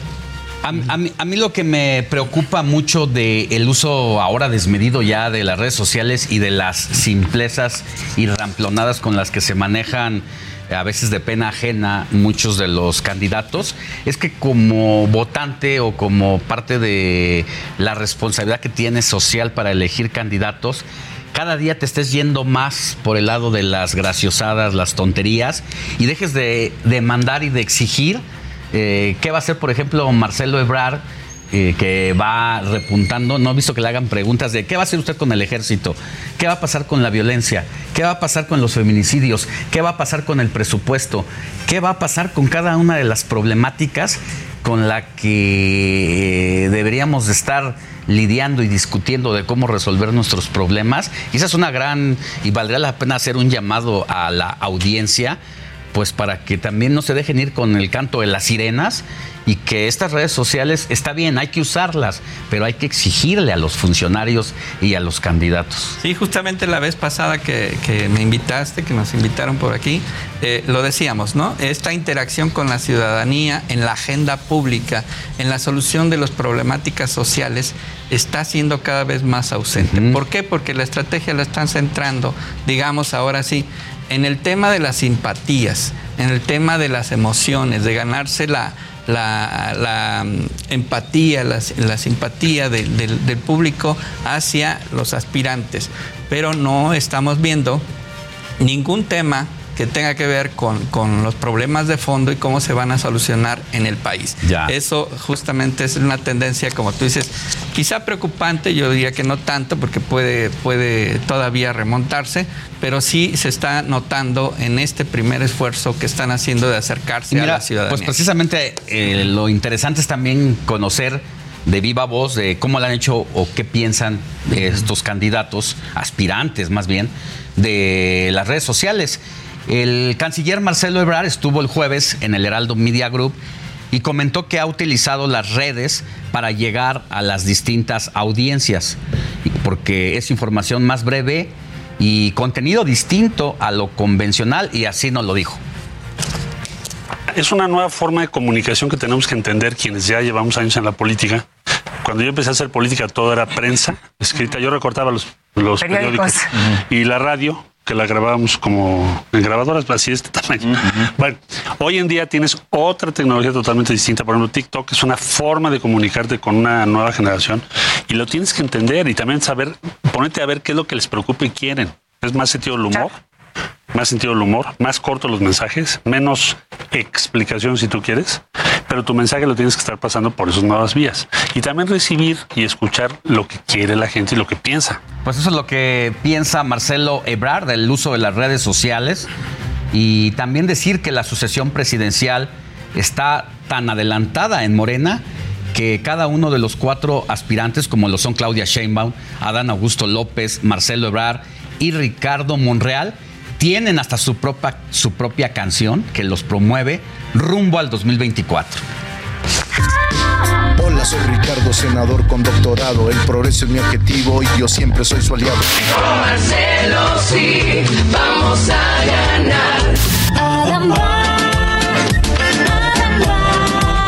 Es Claudia, la más cercana Andrés Manuel. Es Claudia.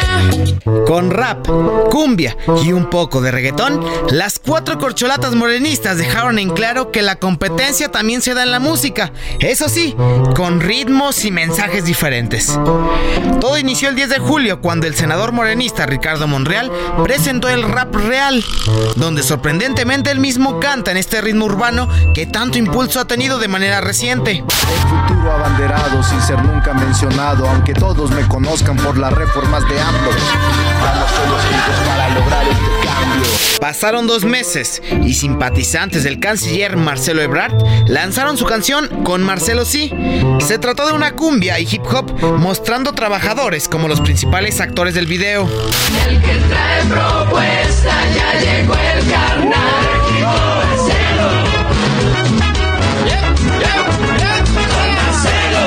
Para el 16 de octubre, al secretario de Gobernación, Adán Augusto López, también le compusieron su canción, aunque los protagonistas del video son personas con trajes típicos en medio de la naturaleza.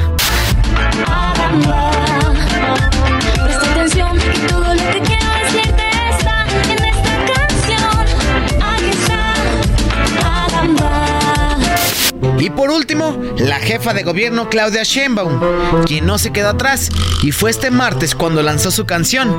Incluso hasta un poquito de reggaetón le metió. Arriba, arriba en las encuestas es Claudia.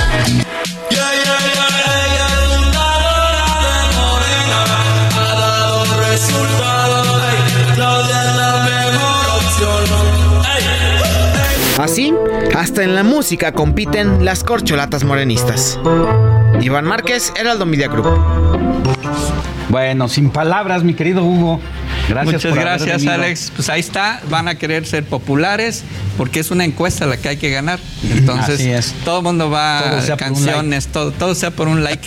Así Gracias, Hugo. Nos vemos. Ven gracias. pronto. Claro que sí, vamos a dar el seguimiento. Vamos a una pausa y volvemos con más información.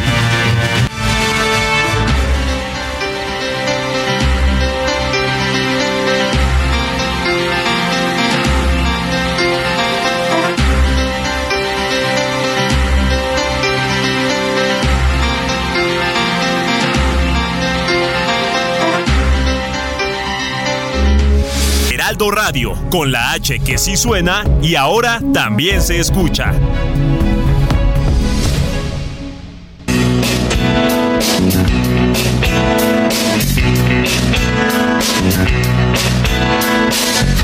Muchos años uno cree que el caer Lo que ahora escuchamos es una de las canciones más representativa del rock mexicano. Nos referimos a Afuera de los Caifanes. La agrupación es comandada por Saúl Hernández y se presentará este fin de semana en el Palacio de los Deportes de la Ciudad de México. Escuchemos un poquito más de Afuera de los Caifanes. Afuera no existes, solo adentro. Afuera, afuera no te cuido, solo adentro. Afuera, te desbarata el viento sin dudarlo. Gracias por continuar con nosotros. Son las 8 de la mañana con 31 minutos hora del centro del país. Estamos en el informativo de fin de semana y es momento de ir con Paulina Greenham, quien nos presenta una nueva historia de la Fundación Grupo Andrade. Fundación Grupo Andrade, nuestros niños y niñas nos necesitan, presenta.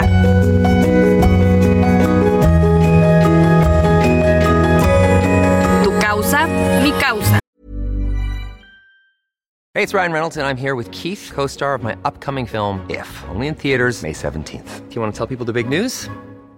All right, I'll do it. Sign up now and you'll get unlimited for $15 a month in six months of Paramount Plus Essential Plan on us. Mintmobile.com slash switch. Upfront payment of $45 equivalent to $15 per month. Unlimited over 40 gigabytes per month. Face lower speeds. Videos at 480p. Active Mint customers by 531.24 get six months of Paramount Plus Essential Plan. Auto renews after six months. Offer ends May 31st, 2024. Separate Paramount Plus registration required. Terms and conditions apply if rated PG. Hola, ¿qué tal? Yo soy Paulina Grinca y me da muchísimo gusto.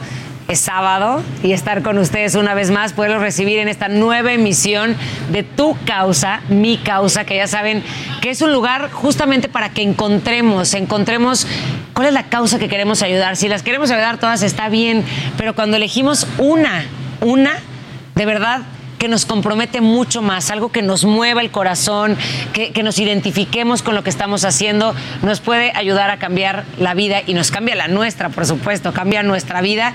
Y hay algo que no es pues indiferente para nadie, ¿no? Las crisis y los desastres naturales. Y es por ello que hoy nos acompaña un invitado muy especial que he estado platicando con él y estoy emocionada, conmovida y feliz de que nos vaya a platicar pues de todo lo que están haciendo en Cadena, que ahorita nos va a contar qué es Cadena. Él es Benjamín Laniado, el secretario general de Cadena, asociación civil entregada a la prevención y a la asistencia en desastres y crisis. Buenos días, Benjamín, qué gusto tenerte con nosotros. Gracias por estar aquí. Muy bien, muy bien, muchas gracias. Encantado de estar con ustedes aquí. Es un honor, de verdad. Yo feliz porque además esto, yo creo que conocer los diferentes lugares, las causas, en donde nos podemos involucrar, hace la diferencia, ¿no crees? Claro, de hecho, es es un poco de romper la indiferencia y involucrarse, involucrarse en las necesidades de los demás. No, no nada más estar viviendo en, en uno mismo, sino realmente vivir un poco para servir a los demás, con una mirada sobre todo de, de un engagement, de un en- encuentro, de, de- estar viendo qué necesita la gente, que pues menos privilegiada. Que no se quede luego a veces en él. Ay, qué triste. O, ay, qué malo que están pasando, ¿no? Porque a veces nos quedamos en el, bueno, ya lo sentí tantito y ya me voy a trabajar y me sigo con mi vida, ¿no? Porque lo ves en las noticias y de repente dices, pobrecitos, pero tú sigues en lo tuyo, ¿no? Romper la indiferencia quiere decir convertir eso de romper la indiferencia en acción. O sea, ¿qué haces al respecto? ¿No? Y evidentemente podemos criticar muchas cosas. Muchas cosas son culpa de, de- de un- de unos, culpa de otros. Cosas son muy estructurales, problemas estructurales como la pobreza, como la vulnerabilidad. O sea, son cosas que nadie dices, ¿quién tiene la culpa? Bueno, pues no sé quién tiene la culpa. Lo que yo quiero es preguntarme más bien, no quién tiene la culpa, sino qué puedo hacer al respecto. ¿no? Y, ¿cómo y puedo a partir de eso podemos reparar este mundo. Que reparar el mundo, eso- a eso nos dedicamos. ¿no? En hebreo se dice tikkun olam. ¿Cómo? Tikkun olam. Tikkun olam. Que quiere decir reparar el mundo. Sabemos que hay miles de problemas en el mundo, miles, miles. Pueden ser ambientales, socioorganizativos, políticos, de pobreza, de salud. Entonces, escoja, el chiste es que alguien escoja lo que quiere. Hay miles de problemas. Y que entonces dedique parte de su vida a reparar esos problemas. ¿no? Ahorita que estás hablando de reparar el mundo, yo pensaba desde que te vi, cuando hablo con todas las personas que se dedican a una fundación, a una organización así, ¿cómo nace cadena? O sea, ¿cómo dices, sí, voy a hacer esto, cueste lo que cueste, porque hay que, tú me lo decías ahorita, ser osado, atreverse, decir, pues sí me va a costar trabajo, vienen muchas cosas con esto, pero lo voy a hacer. ¿Cómo nace esto? Eso nace hace 17 años, en 2005. Justo con un golpe de, de romper la indiferencia. O sea, estaba el huracán Stan en México, que estaba todo el sureste bajo el agua. Hay miles de personas que perdieron todo, cientos de miles de personas perdieron todo. Y estábamos, eh, un grupo de amigos, y mis amigos y yo, estábamos viendo justo la televisión en, la- en un restaurante. Y cuando vimos eso que estaba pasando, a mí me llegó un golpe así de verdad de, de decir, bueno, ¿qué podemos hacer al respecto? Y entonces entre somos cinco amigos de- de- desde la infancia. Y dijimos, bueno, ¿qué hacemos al respecto? Porque justo no se vale quedarse en decir pobrecitos, ¿no? Y entonces eh, organizamos una colecta en la comunidad judía de México y llevamos, después de unos días que se juntó, la, la gente reaccionó. La gente quiere ayudar mucho, lo que pasa es que no siempre tienes con quién. O, o sabes Eh, cómo. sabes entrarle, cómo, ¿no? exactamente. Ajá. Entonces, cuando alguien sale con una iniciativa proactiva, entonces mucha gente se sumó y llevamos toneladas de ayuda a Chiapas. Cuando llegamos allá, no sabíamos, yo no era un humanitario de carrera, no sabíamos bien cómo hacerlo, pero teníamos buenas intenciones y la verdad es que ent- entendimos que esto o se entrega mano a mano o no llega. no llega. Entonces, una misión corta y muy práctica se convirtió en una misión muy intensa, se convirtió en una misión eh, de, encuentros personales con miles de personas que perdieron todo, poblados sepultados, gente en la sierra de Motocintla donde no había absolutamente nada, nos costó mucho llegar. Cuando regresamos de ahí, eh, llegamos tan transformados, tan tocados, que decidimos formar cadena. Es que ahorita que estás hablando de, de- lo que ustedes ven cuando se acercan ya a estas poblaciones, a estas comunidades, a estos poblados, nosotros casi siempre vemos esto de esto, ¿no? O sea, lo que vemos en el segundo que le dedicamos, porque además vivimos tan rápido y estamos tan clavados en lo nuestro y en seguir y en tengo prisa porque hay que llevar a los hijos y porque hay, que vemos un segundo la noticia y es como, ay no, pobre gente, voy a llevar arroz, qué bueno, ayudemos como podamos, pero, pero es esto de lo inmenso que se vive en esas, en esas comunidades, ¿no? Vemos muy poco. Vemos muy poco, en televisión vemos muy, muy poco. Y cuando vamos mano a mano, eh, entiendes bien, bien las causas también de por qué pasan estas cosas. Hay, por ejemplo, mucha vulnerabilidad ya crónica, ya, ya, sabes que ya está, el riesgo va ligado a la, a la vulnerabilidad. Entonces, cuando llega una amenaza como una tormenta, un terremoto, un, eh, cualquier situación, un fenómeno natural, pues a, a- a la gente que tiene una resiliencia urbana muy grande no le pasa nada, pero a la gente que vive en la, en la sierra, de, por ejemplo, de Chiapas, en una dispersión total, eh, no hay ni quien les ayude. ¿sí? O sea, no hay ni quien les ayude. Entonces, al ir a- hasta allá, ves cómo el impacto es muy fuerte, el sufrimiento humano es muy fuerte. Y lo que nosotros nos dedicamos como cadena es somos una organización, ¿no? una ONG de ayuda humanitaria que nos dedicamos a aliviar el sufrimiento humano. Técnicamente así se dice. O sea, es aliviar el sufrimiento. Nosotros no podemos resolver estructuralmente los problemas de, México y el mundo. Pero sí podemos alivianar el sufrimiento mientras ese cambio llega, ¿no? Y ayudar y ser como protagonistas en el cambio que queremos ver para que la gente viva bien, para que tengan acceso a sus sueños, a su felicidad, a su dignidad, etc. Porque eso te iba a decir, ya después de que llegas y ayudas, después de que hayan perdido todo, que hayan sufrido esto y lo estén sufriendo y lo estén padeciendo, también yo te preguntaría, eh, ayudas a prevenir también, ¿no? O sea, decirles, oigan, sí, pero hay que tener, hay que ver esto que sucedió y aprendamos de lo sucedido, ¿no? Entonces hacemos brigadas, les llamamos brigadas de resiliencia, donde entrenamos a estas poblaciones a qué hace, primero a conocer sus riesgos, ¿no? O sea, la- la- el conocer bien los riesgos y eh, estar muy conscientes del daño que te pueden hacer, ¿no? No tomarlo a la ligera. Y por otro lado, les damos les enseñamos protocolos de actuación y ya saben qué hacer, ya saben qué hacer en caso de. Y entonces son poblaciones que cuando vuelve a pegar un huracán o un terremoto, lo que sea, Por lo menos ya saben cómo actuar. cómo actuar. Y por otro lado, a veces también hacemos muchas obras de mitigación. Por ejemplo, si tú colocas, en, ahorita tenemos un ejemplo en Nayarit, si hay una población que siempre vamos, cada año vamos a ayudarles. Entonces lo que dijimos con las autoridades municipales es, ¿cómo le hacemos para que ya no se inunden? ¿Qué, qué pasa? ¿Por qué se inundan siempre? Entonces surgió entonces un proyecto muy padre, que si tú construyes un cárcamo, que un cárcamo es como una coladera gigante, Ok. ¿sí? este, para toda la población, son 15 mil gentes que no se van a volver a inundar. Entonces tú dime, ¿vale la pena invertir, hasta económicamente hablando, vale la pena invertir no en misiones de ayuda humanitaria, donde das comida, kits de higiene, kits de cocina, brigadas médicas, todo eso? Mejor inv- invirtamos en un cárcamo, cárcamo. y ya no se vuelven, y aparte no nos vuelven a necesitar. Entonces una ONG, fíjate qué interesante, trabaja para no existir. Wow. ¿Me explico, no? Sí, O sea, sí, sí, sí. Aunque es un poco utópico y es Pero lo que deseas es que nunca te es- necesiten. eh, Ojalá que no, no nos necesiten. Oye, pero a ver, yo te- ¿cómo, ¿cómo es que de repente llega alguien y dice necesitamos un cárcamo? O sea, porque tú a lo mejor haces este cadena, o sea, haces cadena con tus cinco amigos, o sea, por los cuatro, porque son cinco amigos, ¿no? Desde hace mucho tiempo. ¿Quién se va sumando para decirte, a ver, yo me voy a esto y les voy a decir qué podríamos hacer? ¿Un ingeniero, un arquitecto? O de repente llegan doctores o llegan. O sea, ¿quién te va diciendo? O sea, ¿cómo haces este equipazo para que se pueda eh, hacer esta prevención? Cuando empezamos éramos cinco, que con capacidades. Yo, yo creo en algo muy importante, que es que todos los talentos que tengas, si los pones a disposición de la humanidad, la humanidad los va a recibir con muchísima alegría. O sea, eso, es muy útil. Entonces, usar tus talentos para servir a los demás. Entonces, todo- todos los talentos son muy, muy importantes en la ayuda humanitaria, porque como somos humanos, eh, cualquier cosa de la de que, que es humano no puede ser ajeno, ¿me explico? O sea, todo, todo sirve. Entonces, cualquier talento profesional o personal lo pones a disposición y hace la diferencia impresionante. Entonces, ¿qué pasó? Poco a poco sumamos más gente y más gente y más gente. Hoy somos más de 15 mil voluntarios en cadena. Que a ver, que, que suena mucho, pero para todas las cosas que hay de desastres naturales, para todas las crisis que enfrentamos todo el tiempo y los tienes que estar mandando a diferentes lugares, siempre se necesitan voluntarios. Siempre se necesitan. Y convocamos a más voluntarios. O sea, puede ser como un voluntario de a pie, como decimos, que no sabe hacer en- en nada profesional, pero aprende, ¿sí? Aprende muy rápido y lo llevamos de la mano a que se vuelva un humanitario. De voluntario a humanitario. Quiere decir, conozca qué es la ayuda humanitaria. Es una ciencia, ¿sí? Cómo ayudar, porque no es, no es, lo- no es suficiente hacer el bien. Hay que hacerlo bien. ¿Me explico? Porque hay que, sobre todo, robustecer, transferir capacidades a la gente, a los beneficiarios, que es a la gente a la que vamos a ayudar. Eh, siempre con dignidad, por ejemplo, siempre con imparcialidad, siempre con neutralidad, con independencia, con humanidad. Se dice fácil, Y pero eso no es- es tan fácil. perdón, pero es bien interesante lo que estás diciendo con independencia, porque a veces es, yo vengo y hoy te hago la comida.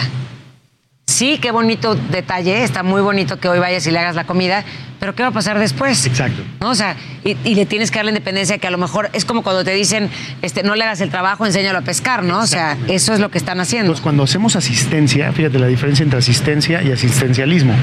Asistencia es ayudar en el momento más difícil, que es lo que hacemos. ¿sí? Es el momento más difícil a la, a la gente más necesitada, no importa dónde esté. Vamos y lo ayudamos, pero luego le transferimos capacidades para no perpetuar la dependencia. Quiere decir, eso es, eso es asistencialismo. Asistencialismo es el ejercicio de perpetuar la dependencia. Eso está es un pecado Eso no capital. está bien, sí. Un pecado capital. Entonces lo usa mucho ¿no? entidades políticas, a veces religiones. Eso lo hemos visto en todo el planeta, ¿no? Aquí en México, en todo el planeta hemos visto cómo se- a veces se, se hace el asistencialismo con otra agenda. En lugar de asistencia. En vez, en vez de asistencia. Exactamente. Entonces, nosotros hacemos asistencia y después resiliencia. O sea, quiere decir, ¿qué es resiliencia? Es la capacidad que tiene una persona, familia, comunidad, país, para hacer frente a tus adversidades y recuperarte lo más rápido posible y hasta estar en condiciones mejores anterior al desastre, digamos. O sea, imagínate. Porque desastre es igual a oportunidad, ¿eh? Ojo. O sea, nos ha pasado a nivel personal una crisis, Sí, de te repente sales de la crisis y re- regresas mejor.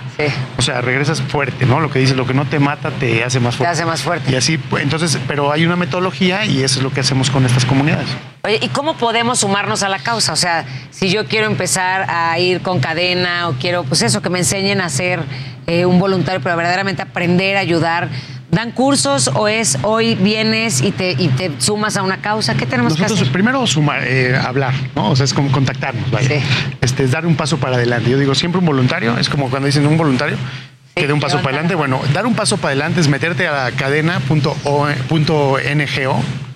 ¿sí? Es cadena NGO, este, y ahí está el voluntariado, ¿no? Entonces, aplicas para el voluntariado y nosotros hacemos cursos donde te decimos todo esto que te estoy platicando, pero bien, ¿no? Y-.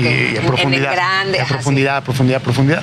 Y entonces, este, ya eh, puedes salir a campo, puedes salir a campo. Y puedes o- elegir- Otra cosa, si eres doctor, mucho mejor. Y si eres este, psicólogo, wow. Y si sabes jugar con niños, perfecto. Y si tienes eh, expertise, eres ingeniero, perfecto. O sea, lo que te digo, con, con un, tráete un, tráete un talento. ¿Qué sabes hacer?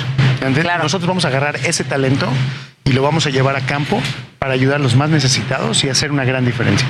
Y saber que puedes ir, quizás no, no es que te vayan a mandar a todos lados ni nada, es más, puedes tú saber que yo estaré capacitada para un tipo de Claro, ayuda y tú nos vas decidiendo cómo hacerle, ¿no? Y así vas creciendo. Tenemos, por ejemplo, un grupo elite, ¿no? Que nosotros llamamos Pathfinders, que son gente todoterreno, todoterreno, literal todoterreno. que Estamos entrenados para ir a lugares de guerra. Hemos estado en guerra, hemos estado en Siria, en Ucrania. Ahorita vamos a Pakistán.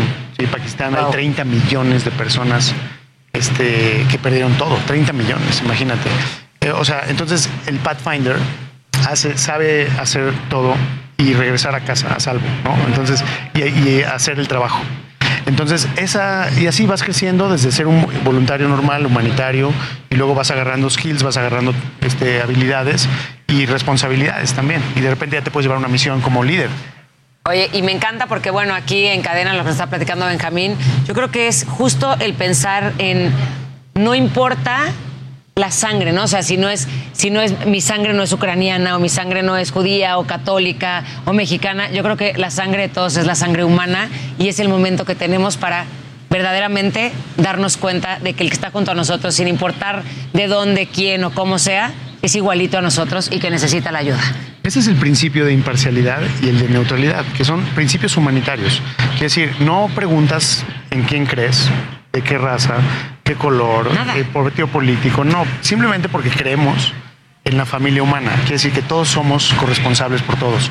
Y eso no importa, cada quien es libre de hacer lo que quiera, pensar lo que quiera, pero no es libre de ser indiferente, es lo que yo creo Eso que es lo mejor que debemos, pasa. o sea, no eres libre de ser indiferente porque es hoy por ti, mañana por mí. Este, no sabemos cuándo. Es una como simbiosis eh, humana que si todos viéramos por todos, entonces sería. Estamos filmando un documental, que te digo, este, padrísimo, que va a salir el año que entra para la pantalla grande, donde estamos, se va a llamar The Human Family, la familia humana. Eh, que justamente estamos por medio de misiones y eventos muy dramáticos, enseñamos lo mejor de la humanidad, o sea, lo mejor de la humanidad en estos casos, en todas las latitudes del planeta, ¿no? Pues te esperamos aquí para verlo. Claro, claro. ¿no? Gracias, Benjamín. Y nos metemos a cadena N, NGO. Cadena Punto punto NGO. Espero que, igual que yo, ustedes se sumen a la causa que más los mueva y que sepan que siempre se necesitan muchas más manos, más corazones, más mentes y más talentos para poder cambiar el mundo todos los días. Gracias y nos vemos pronto, ¿no? Claro que sí, muchas Gracias, gracias. Benjamín. Gracias. gracias a ustedes. Fundación Grupo Andrade, nuestros niños y niñas nos necesitan, presentó.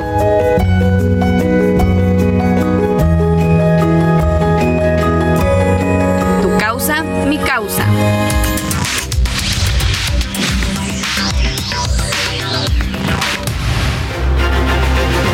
Damos un giro a la información ya que esta semana fue violenta para las mujeres en la Ciudad de México.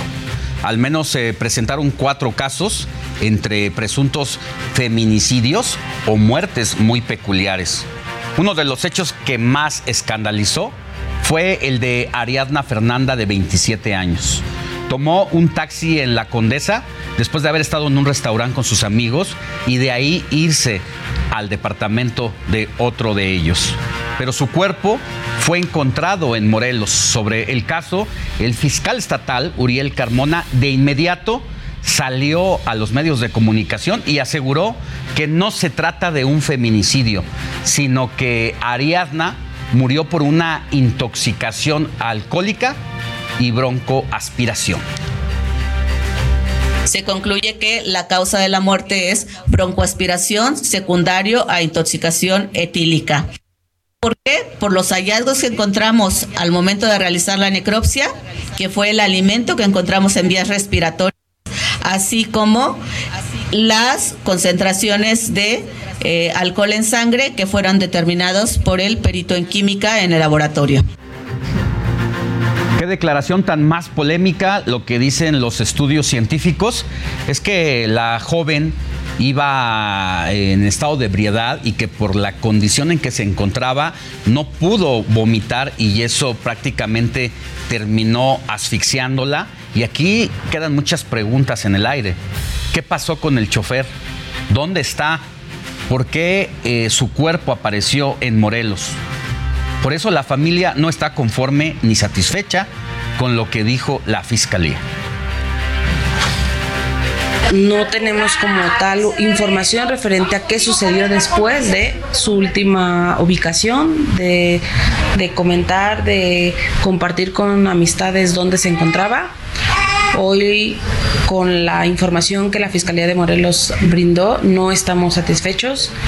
Necesitamos esclarecer muchas situaciones en cuanto a información, en cuanto a los motivos, a, las formas y lo que estamos pidiendo es justicia para ella que hoy no la puede dar y aclararnos a nosotros, su familia, a su hijo, darle respuestas del por qué su mamá hoy no está con ¿Cómo es entonces que de la condesa fue trasladada hasta Morelos? ¿Quién la encontró allá? ¿Cómo ocurrieron las cosas? Aquí le presento la historia. El domingo 30 de octubre, Ariadna Fernanda López Díaz, o Ari, como era conocida por sus amigos y familiares, tenía 27 años. Salió a beber con amigos en un bar en la colonia Condesa. Ya avanzada la noche, se retiraron a sus respectivos hogares. Sola, a bordo de un taxi, fue lo último que se supo de ella. Un día después, fue encontrada sin vida a un costado de la autopista Pera-Cuautla, en Tepoztlán, Morelos. El cuerpo de Ari fue encontrado por una pareja de ciclistas que dio aviso a las autoridades. La reconocieron por sus tatuajes. Ari era madre de un niño de 7 años. Entre girasoles que adornaban su ataúd, fue despedida por sus seres queridos, quienes le dieron el último adiós al grito de justicia. Iván Márquez, Heraldo Media Group.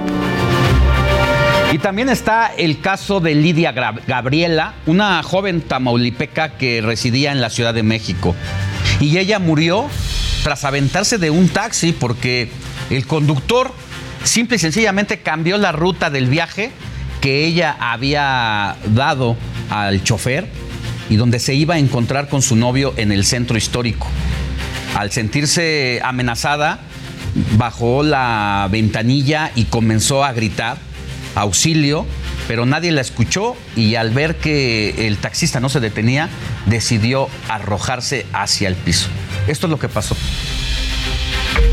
¿Qué pasó en Tamaulipas? El martes 1 de noviembre, a las 17 horas, Lidia Gabriela, de 23 años de edad, originaria de Tampico, Tamaulipas, residía en la Ciudad de México. Abordó un taxi en la colonia Las Peñas Iztapalapa, rumbo a Metro Constitución, pero perdió la vida tras arrojarse de un Nissan Versa color blanco con rosa, para evitar que el chofer la secuestrara. Este hecho es investigado por la Fiscalía de la Ciudad de México debido a que la primera versión señalaba que la víctima había sido atropellada. Sin embargo, indagatorias establecieron que a bordo del taxi, el conductor no quiso bajarla en el sitio solicitado, por lo que la joven se arrojó del vehículo, cayó al suelo, se golpeó de cabeza y murió. El cuerpo fue trasladado de la Ciudad de México a Tamaulipas. En medio de la indignación y dolor, los seres queridos de Lidia Gabriela le dieron el último adiós en Tampico, de donde salió en busca de mejores oportunidades y ahora exigen justicia ante este terrible hecho en el que perdió la vida. Y al momento las autoridades no han podido dar con el paradero de Fernando, el taxista implicado en el fallecimiento de la joven Lidia Gabriela, pero sí con el de su hermana María Velázquez, quien afirma que desde hace algunos días no tiene noticias de su hermano. Sin embargo, pese a que el taxista no arrojó o agredió directamente a Lidia, puede ser imputado por dos delitos, omisión de auxilio y homicidio, y si se comprueba algo más, incluso de algún intento de ataque hacia su persona. Mientras tanto, en Azcapotzalco, un hombre aprovechó los festejos del Día de Muertos para asesinar a María Elena de 74 años, quien era la mujer que le rentaba su casa. A su vez, en Milpalta, casi linchan a un sujeto acusado de matar a adolescente, a un adolescente que se negó a salir con él. Así el, el mundo de la violencia en contra de las mujeres, donde en este sexenio, en este último gobierno, pues están aumentando los feminicidios.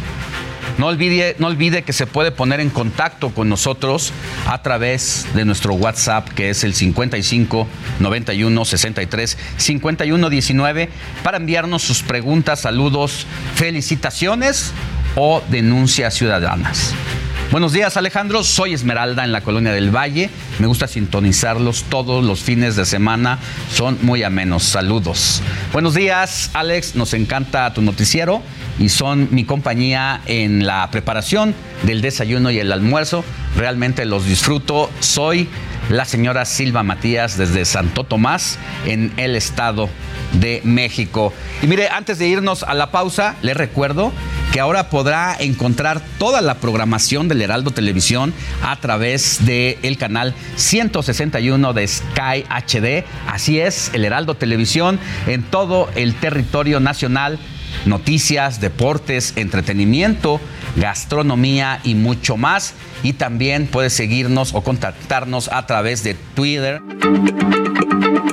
Heraldo Radio, la H se lee, se comparte, se ve y ahora también se escucha.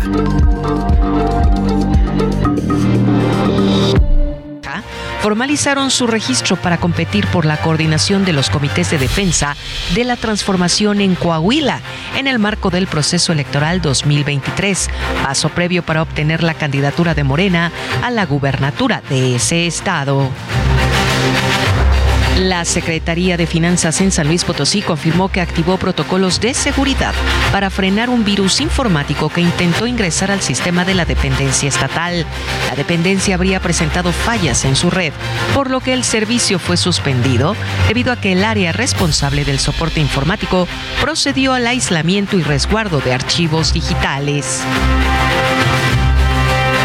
Tuvieron que pasar 45 días para que autoridades de Hidalgo recuperaran la patrullada que había sido robada en septiembre por hombres en estado de ebriedad.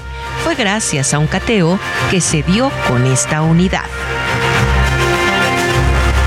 La depresión tropical Lisa se alejó de Tabasco, pero dejó afectaciones en por lo menos 80 comunidades y 14.428 viviendas. Sus remanentes dejan fuertes lluvias en Veracruz, así como en otros estados del sureste. La Unión Europea, conformada por 27 países, exigió sanciones comerciales contra México por el fracaso en prevenir la pesca que pone en riesgo a los últimos ejemplares de vaquita marina que hay en nuestro país. Desempleo en Estados Unidos subió en octubre hasta 6.1 millones. Sitúa este apartado en 3.7%, dos décimas más que en septiembre. Esta cifra se da a conocer a solo un par de días de las elecciones de medio mandato en aquel país. La presidenta de la Cámara de Representantes de Estados Unidos, Nancy Pelosi, confirmó que su esposo Paul ya está recuperándose en casa de California, luego de que lo atacaran con un martillo el viernes de la semana pasada tras un asalto.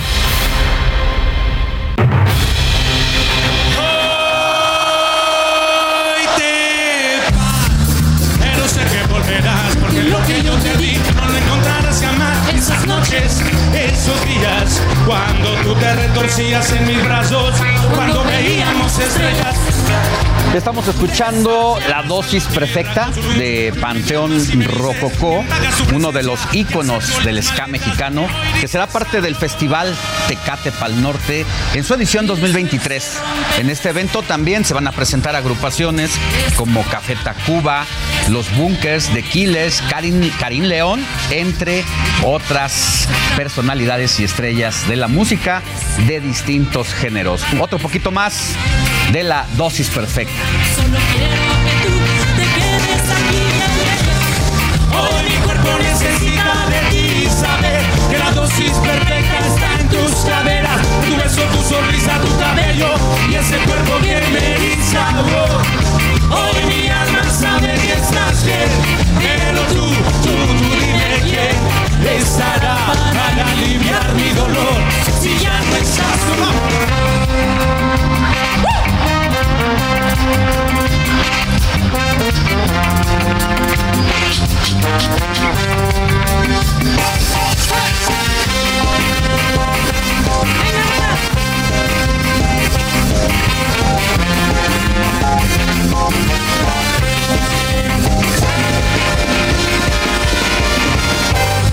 Y después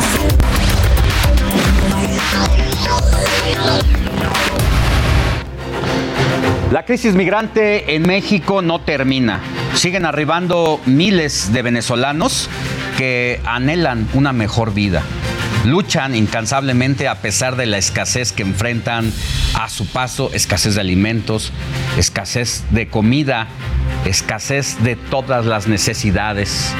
Para muestra, mi compañero Mario Miranda se encuentra en la Embajada de Venezuela en nuestro país, allá en Polanco, donde hay por lo menos 200 venezolanos varados y que duermen en la calle, en las banquetas.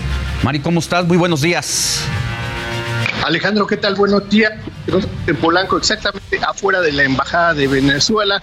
Y como bien lo comentas, pues en este punto hay un grupo de venezolanos quienes han pasado varios días afuera de la Embajada a la espera de que se les otorgue el boleto comunitario para poder regresar a su país.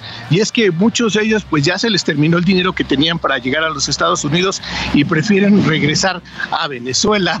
También te quiero comentar que hay otros grupos de personas quienes ya afortunadamente en el transcurso de la semana ya les entregaron los boletos comunitarios y los citaron para el día de mañana domingo para poder regresar a, Venezuela. Los citaron en este punto afuera de la embajada donde llegaría un camión a recogerlos y los llevaría hacia el aeropuerto. Hay otros casos que aún todavía no les otorgan los boletos y están a la espera. Comentaron que tal vez el día de hoy llegaría una persona alrededor del mediodía para entregarles los boletos para poder regresar hacia Venezuela. Vamos a platicar con una de estas personas. ¿Qué, qué tal? Buenos días. Estamos en vivo para el Heraldo Televisión. ¿Cuál es su nombre? Guillermo González. Guillermo, platícanos cuál es tu caso. Este, ¿Estás a la espera del, del boleto Sí, comunitario? Me ir, estoy sufriendo aquí, estoy durmiendo en el terminal, ya he ido para refugio y, y no hay solución tan full, tan colapsado. Y queremos de verdad salir ya de aquí, pues ya, pues ya nos dieron papel de por 20 días, ya, ya llevo ya más de. Ya, ya ese permiso ya está vencido ya queremos ya salir de aquí. Queremos ya irnos a Venezuela. Y entonces, bueno, aquí el gobierno mexicano ha puesto 12 líneas para que se lo fueran, ¿no? pero ya han salido, lo que escucho yo que han, han salido 1.200 venezolanos, pero ahora todavía hay venezolanos. En el terminal ahí están sufriendo los venezolanos. Y ahora que para por sufrir, que ahora que viene venezolano de San Pedro, donde está colapsado, y, y de verdad queremos salir, pues vamos a, a Venezuela, ¿eh? que vamos a que ya no por, por el sueño americano, pero no se pudo. Ya he intentado dos veces, ya no puedo intentar más, ya, ya ha pasado ya, ya no, ya no, quería luchar, quería luchar por mi familia, darle un futuro a mi familia, pero bueno, aquí. ¿A ti ya te otorgaron el boleto? ¿Ya lo tienes? O todavía? Nada, todavía estoy en proceso, no me estoy registrado. Todavía estoy en, estoy en espera, en espera. Yo ahorita estoy sufriendo de los cálculos en los riñones y me cuesta para sufrir para orinar, me quiero chequear allá en Venezuela. Ve, y entonces estoy tratando de. Mario. Que, de- bueno, ahí va, va llegando el que fue gobernador allá en el sur, de Cárdenas, que es la embajada de aquí, el gobernador. Bueno, tenemos bueno, que él me ayude, pues, para salir de aquí lo más posible, lo más rápido de aquí de México, pues, para que México pueda resolver más rápido las cosas, ¿entiendes? Porque hay demasiado venezolanos. Sí, ¿Nos quiere comentar algo de nuestro Alejandro, ¿querías comentarnos algo? Sí, Mario, quiero a ver si le puedes preguntar a el venezolano. ¿Me dijiste el nombre? ¿Cuál es su nombre? Guillermo González Castro. Guillermo a, a, Guillermo González, eh, ¿qué le están ofreciendo para regresar? Porque eh, les daban solamente un 50% del costo total del boleto y ellos tenían que poner la otra parte. Si es así o si ya va a poner algo de esto la Embajada de Venezuela o va a ser un vuelo realmente patrocinado por el gobierno de México para que regresen a su país? Bueno, eso estamos, como no tengo dinero, soy de, extrema pobreza y entonces no, no he tenido, pues me ofrecieron eso la, la, ayuda, pues el 50%, pero no lo tengo y estoy esperando la, el vuelo de patria que dio el gobierno aquí mexicano que ayudaron a los venezolanos a sacar a los venezolanos, pues, que lo único que he escuchado es que tenía que estar de espera. El lunes sale un viaje, pues, el lunes tenemos que estar aquí, bueno, los muchachos que ya están censados salen el, el lunes a las 6 de la, de la mañana, pues para, para terminar de agarrar el avión y a mí esperar, tenía que esperar mientras que vayan ellos acomodando las cosas, porque han dicho que ya han sacado 1.200 venezolanos y todavía necesitan sacar más, pero ahorita están en, un proceso de dos vuelos. Hay uno lo programaron para el lunes y el otro ahora van a ver para, cuándo salen el otro viaje. Y yo todavía, bueno, me dije que no pierda la esperanza, que estuvieran luchando y luchando. Ese día me llamaron, estaba en el terminal, no pude venir hacia acá porque tenía dolores en los riñones y las cosas, y entonces que ya había perdido porque tenía que esperar que estuviera aquí, pues cerca de la embajada, pendiente de las cosas que eran de llamarme, ya puse correo de voz, puse todo, que iban a estar pendientes, porque ellos me van a ayudar y me van a sacar. Pero yo quiero lo más rápido, yo tengo aquí ya casi el mes aquí en México ya. Oye, ¿y cómo le has pasado en México estos días? Bueno, aquí, a pesar de todo, bien, los mexicanos se han acercado, me han ayudado. Bueno, ahorita estoy esperando una medicina que me van a dar para los antibióticos, para los dolores, me han dado ropa. Bueno, a pesar de todo, aquí los mexicanos tienen corazón, me han ayudado y han venido también venezolanos que tienen ya años aquí viviendo, me han ayudado y, y bueno, para adelante ahí todo bien, gracias a Dios por bendiciones de Dios, pero yo lo creo que yo sí, lo más rápido que Dios me va a poner en Venezuela. ¿Y quién te espera en Venezuela? Mi familia, ya mi, mi familia, mi esposa, están llorando que quiere que venga. Muchas gracias. Dale, suerte. Alejandro, pues así la situación aquí en la Embajada de Venezuela, donde estas personas, estos venezolanos que esperan, pues les otorguen el boleto comunitario para poder regresar a su país. Cada historia que hay en torno a los venezolanos, algunos de regreso, otros se han desperdigado por distintos puntos del país buscando instalarse aquí y otros, a pesar de que ya fueron rechazados de los Estados Unidos, buscan una segunda oportunidad. Gracias, Mario, y de ser necesario volvemos contigo más adelante. Claro que sí, Alejandro. Buen día. Pero esta problemática, ya le decía, no es exclusiva de la capital del país. En San Pedro Tepanatepec, en Oaxaca, han transitado al menos 300 mil migrantes en los últimos tres meses.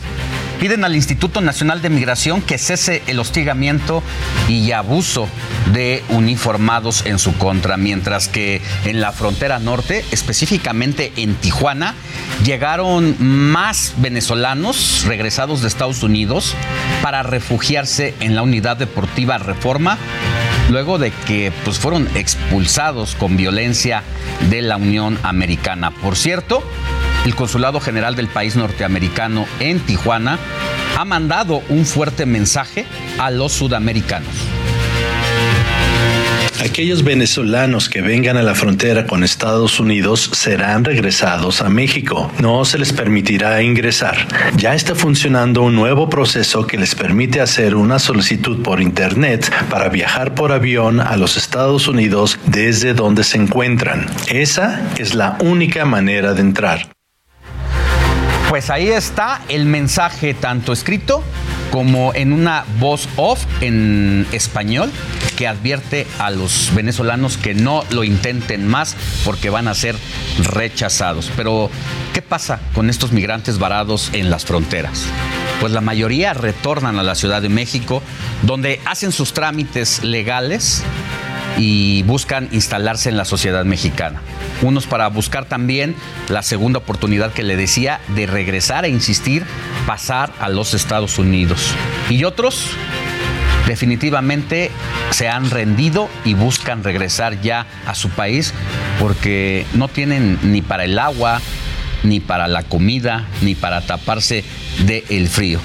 Y muchos pues insisten en quedarse ya a vivir en México, sin embargo, han empezado a causar molestia entre vecinos, quienes presionan a autoridades locales para que atiendan el problema. El alcalde de Miguel Hidalgo, Mauricio Tabe, urgió al gobierno federal a implementar refugios dignos para que puedan descansar en lo que se soluciona su trámite o de otra manera que ayude a los mexicanos a regresar a su nación de origen. Y lo que estamos pidiendo al gobierno federal es que de inmediato atienda este problema, detenga el abuso a los derechos humanos, las violaciones a los derechos humanos todos los atracos que se cometen contra la población migrante. Ya es el secretario de Gobernación, a través del Instituto de Migración, agilizar los trámites y la Cancillería exigir al gobierno de Venezuela que responda por su población. Me decía el alcalde Mauricio Tabe, ahí está el avión presidencial, pueden usarlo para repatriar a los venezolanos. Ya escuchábamos la historia frente a la embajada de Venezuela en México de que le están cobrando 50% del costo del boleto, que es algo así como 5 mil pesos, que no tienen de dónde pagarlo, porque hace tres meses, dos meses que salieron de su país, recorrieron algunos países más para llegar a México y se quedaron sin dinero. Y es que esta semana hice un recorrido por diferentes puntos de la Ciudad de México, donde pude documentar cómo la problemática es más fuerte de lo que parece.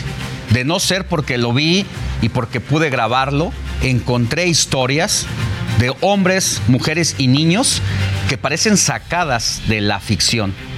Los venezolanos viven como pueden, se disputan la ayuda humanitaria como víveres, ropa, zapatos donados.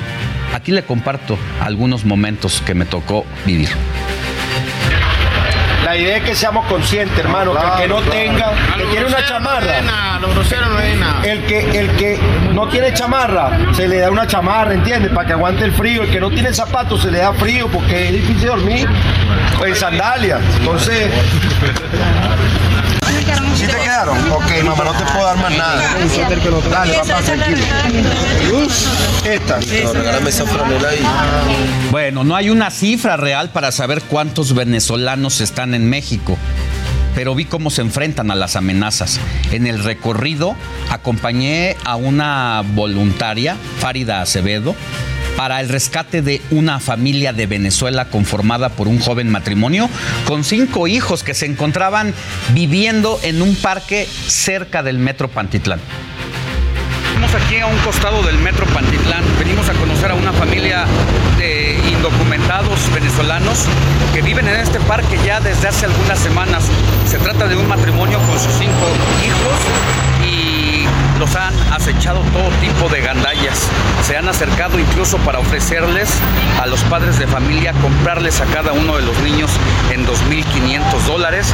Venimos con Férida, quien es voluntaria, apoya a los venezolanos y ella recibió una llamada para conocer esta historia ya desde hace algunos días y hoy ha venido a llevar a la familia a un centro de refugio donde estaba atestado porque ya no hay centro de refugio que pueda brindar ayuda. Estas personas viven aquí, están pasando riesgo y ya han encontrado ya un lugar para ellos. Vamos a ver, Kenny, ¿desde cuándo están viviendo en este refugio improvisado? De hace tres días estamos acá. ¿De dónde llegaron? ¿De dónde? ¿De dónde vienen? De Venezuela. ¿Y de dónde, por dónde recorrieron para llegar aquí? ¿Cuántos países? ¿Desde cuándo salieron de Venezuela? Hace tres meses recorrimos ya seis países ya. Este son siete, pero ya no vamos a quedar por acá en México. Me comentabas que sí han tenido la mala experiencia con los niños. ¿Qué es lo que pasó directamente? Que llegaron acá una familia de padre y madre, imagino, ya mayores, y nos dijeron, estaban comentando dónde veníamos, de Venezuela y esto y la cosa. Y se me fueron por el, por el niñito de tres añitos, el que sí que si no quiere una casa por mi hijo, que igual yo lo iba a ver, que igual él no iba a ver, pero le iba a hacer hijo de ellos. Nosotros dijimos que no se respetaran, que nosotros vamos a detener a. Y acá nos tuvimos que quedar en este techo, inseguro, pero nuestra familia. Pues. ¿Y a dónde se van a trasladar ahora? Ahorita vamos a un, a un refugio que nos van a dar una ayuda. No sé el nombre aún, pero vamos para allá, gracias a Dios, nos van a dar una ayuda allá. ¡Los vamos, Gigi! ¿Me pone la caja? Aguas. ¡Los vamos! ¡Tú no te vas! ¿Tú te quedas? Yo sí voy. Por favor. Claro que no, porque si no te...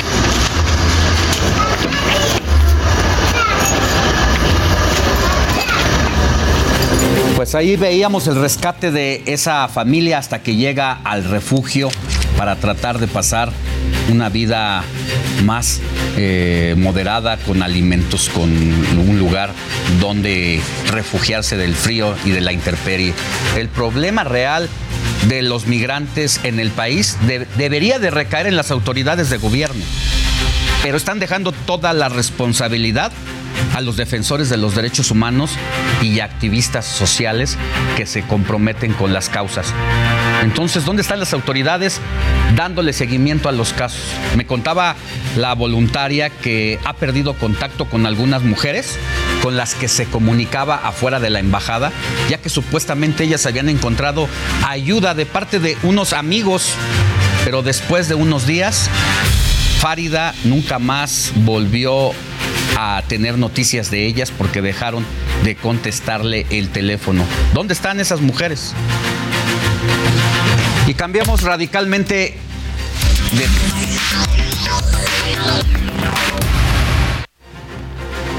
Mire, el día de hoy se celebra el Día Internacional del Payaso, una fecha para homenajear a estos simpáticos personajes que tienen una enorme nariz roja y un gran corazón. El noble oficio no conoce fronteras, razas ni idiomas. Es ampliamente reconocido en todo el mundo. Podemos encontrarlos en una esquina de semáforo, en eventos, fiestas infantiles y celebraciones. Para hablar del tema, saludo a Tzim Pastor, historiador de circo y catedrático de la licenciatura de Artes Inserces en la Universidad Mesoamericana. ¿Cómo está, Pastor? Muy buenos días. ¿Qué tal Alejandro? Muy buenos días. Saludos a ti, a todo tu auditorio. Todo un arte y ahora se ha profesionalizado eh, la actividad de ser payaso y de otras actividades en el circo. Así es, eh, la licenciatura de Artes Escénicas y Circenses Contemporáneas ya tiene alrededor de 15 años de existencia y pues dentro de la carrera eh, no solamente nos profesionalizamos en el arte del payaso, por supuesto que es una de las siete grandes disciplinas del circo, eh, pero también eh, trabajamos actos aéreos, acrobáticos, de equilibrismo y por supuesto este tan noble arte que es el arte del payaso. ¿Cuántos egresados más o menos han tenido en todo este tiempo y sabes si están colocados? Porque también no debe ser fácil, es un sector muy reducido, sobre todo en el de los actos circenses. Eh, no tengo un conteo exacto de cuántos egresados hemos tenido a lo largo de la carrera, pero sí han sido bastantes, ¿no? Hoy en día tenemos una matrícula de alrededor de unos 45 alumnos, me parece, eh, en diversos grados. Hay unos que ya están por egresar, eh, que se han especializ- especializado en diversos eh, actos de circo, ¿no? De hecho, una de las eh, tiradas ¿no? de nuestra escuela como tal es que los egresados salgan con un acto de circo. El, plan de trabajo que nosotros tenemos dentro de la, de la licenciatura se remonta al modelo de la escuela de circo ruso. ¿Cuál es este modelo? Pues durante el primer año de la escuela los alumnos conocerán eh, la mayoría de las disciplinas de circo y una vez que prueban eh, todas estas disciplinas se especializan en un acto. Entonces, por ejemplo, los que se eh, quieren ir por el acto del por el arte del payaso, además de esta comicidad que deben de generar, pues también eh, salen con una, un acto en concreto. ¿Cuáles son las cualidades que debe de tener alguien que aspira a esta profesión? Em, pues en general tienen que ser personas que les guste el deporte, ¿no? Y que estén cercanas al, al arte.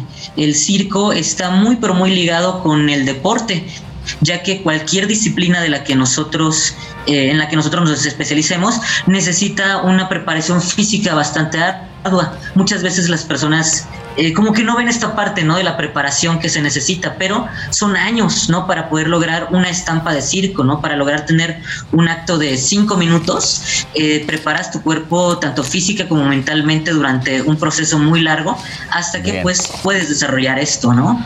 Pues muy bien, Atsim, vamos a buscarlos en sus redes sociales, ¿dónde los pueden eh, ubicar? Claro que sí, eh, nosotros estamos como Universidad Mesoamericana Plantel Sur, eh, fuimos la primera licenciatura en Latinoamérica, de hecho, ¿no? en tener esta carrera, y precisamente recientemente ingresó una generación para los jóvenes que estén interesados todavía pueden ingresar ahora en enero, entonces pueden buscarnos como Universidad Mesoamericana Plantel Puebla Sur. Le mandamos un abrazo y muchas gracias por haber estado con nosotros. Buen día. De nada, hasta luego. Heraldo Radio, con la H que sí suena y ahora también se escucha. En Soriana, por México lo damos todo. Aprovecha que la carne de res para asar está a 164.90 el kilo o pierna de cerdo con hueso congelada a 64.90 el kilo y cebolla blanca a solo 39.90 el kilo. Soriana, la de todos los mexicanos. A noviembre 7, aplican restricciones. Estas son las mañanitas. Hagamos que Teletón cumpla el sueño de más niños y niñas. Volvamos a donar este 17 de diciembre. Vamos por 25 años más. La celebración de los 25 años de Teletón es de todos. 25 años de ser orgullosamente tercos. ¡No lo tires! ¿Te sobró un pan de muerto? Aprovechalo y haz una deliciosa malteada. Licúa el pan con un vaso de leche y hielos al gusto. Así de fácil. Sírvelo y disfruta de esta original y deliciosa malteada de pan de muerto. Que nada sobre. Échale la mano al mundo con Sobra Cero de Gastrolab. Habla Mario Delgado. La transformación avanza por la voluntad de la mayoría del pueblo de México. Antes el gobierno estaba al servicio de los poderosos, protegía los intereses de los de arriba y saqueaban el patrimonio de la nación. Ahora es el gobierno del pueblo y para el pueblo, y primero van los pobres, se combate la corrupción y se defiende la soberanía. Tenemos al segundo mejor presidente evaluado de todo el mundo y tenemos mucho pueblo. Sigamos con esperanza transformando la patria que soñamos para la felicidad de nuestros hijos y nuestras hijas. Morena, la esperanza de México.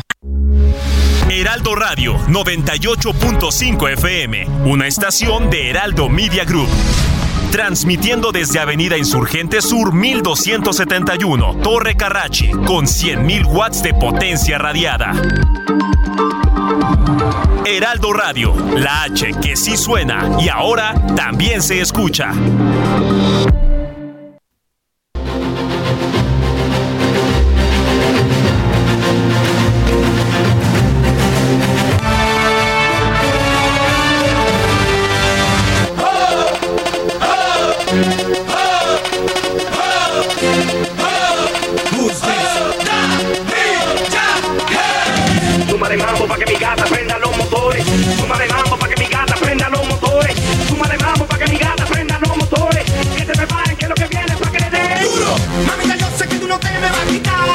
Zona Gasolina, uno de los hits más importantes del reggaetón, a cargo de Daddy Yankee, quien se presentará en el Foro Sol a finales de este mes.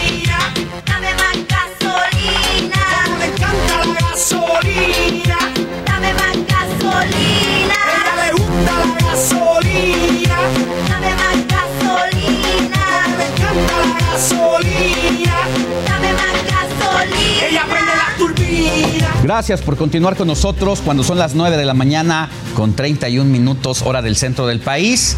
Estamos de regreso con, ahora es momento de y hacer enlace con Luis Ramírez, conductor de Mundo Inmobiliario y eh, pues encargado de la compañía Vive de las Rentas para que nos digas, mi querido Luis, cómo proteger nuestros rendimientos, dónde andas ahora además. Correcto, querido Alex, me da gusto saludarte. Muy buenos días. Eh, te saludo desde New Orleans, aquí en los Estados Unidos.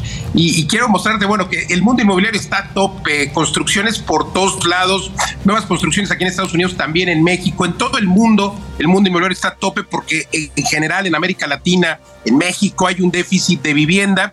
Y déjame decirte que la mayoría de las personas lo que están haciendo ahora, eh, querido Alex, es justamente rentar propiedades, porque desgraciadamente la situación económica igualmente global hace que eh, pues las personas no puedan comprar un inmueble. Entonces, eh, pero tienen que vivir, tienen que tener un lugar donde vivir y esto hace que eh, pues las personas tengan que rentar. Hay una problemática tremenda alrededor de las rentas y por supuesto que hay muchos miedos. Entonces tenemos dos compañías dentro del grupo, una es vive de las rentas.com, en donde creamos productos específicos para que las personas puedan rentar. Pero muchos se preguntan, oye, ¿cuál es el respaldo? ¿Cómo es posible que no se preocupen por los denominados ocupas o por los denominados ocupas, como le llaman en España, por ejemplo, esas personas que invaden propiedades o por malos inquilinos. Todos le tienen miedo a los malos inquilinos. Bueno, otra de nuestras compañías en la que somos líderes en el mercado, tenemos más de 15 años, hablo de Legal Global Consulting, desarrollamos un producto que se denomina protección jurídica. Esta protección jurídica eh, hace que los propietarios de un inmueble puedan vivir tranquilos, puedan rentar una propiedad. Pero ¿cómo funciona? Bueno, primero, es un contrato de prestación de servicios profesionales a futuro, al, presente y al futuro, porque quien nos permite eh, hoy o nos da una propiedad para que nosotros investiguemos al inquilino, eh, hacemos primero la investigación, una investigación perfecta, una investigación de antecedentes legales, pero también una investigación acerca de su flujo de efectivo, vamos, para ver si su situación crediticia y sobre todo si sus ingresos le van a permitir pagar. Hacemos un análisis profundo al respecto con tecnología, luego hacemos un contrato perfecto. Por supuesto, también tenemos tecnología para la firma de contratos, me refiero a las firmas electrónicas, no tienen que ir. Y bueno, pues todos los que están invirtiendo en, en este mundo inmobiliario que está pujante, pues quieren tener esta certeza de que el inquilino les pague las rentas. Y claro, no hay inquilinos buenos, pero también el mercado ha cambiado. Alex, hoy las personas no quieren dejar un fiador, ya no existe esta figura prácticamente el fiador en México y lo que hacemos en Legal Global Consulting no es sustituir al fiador, es hacer una buena investigación, hacer un buen contrato y luego el propietario es quien cobra la renta. Pero para el evento de que el inquilino deje de pagar nosotros en Legal Global Consulting de manera inmediata, iniciamos el procedimiento judicial, la cobranza con nuestros abogados. Hoy tenemos más de 120 abogados en 13 ciudades en toda la República Mexicana.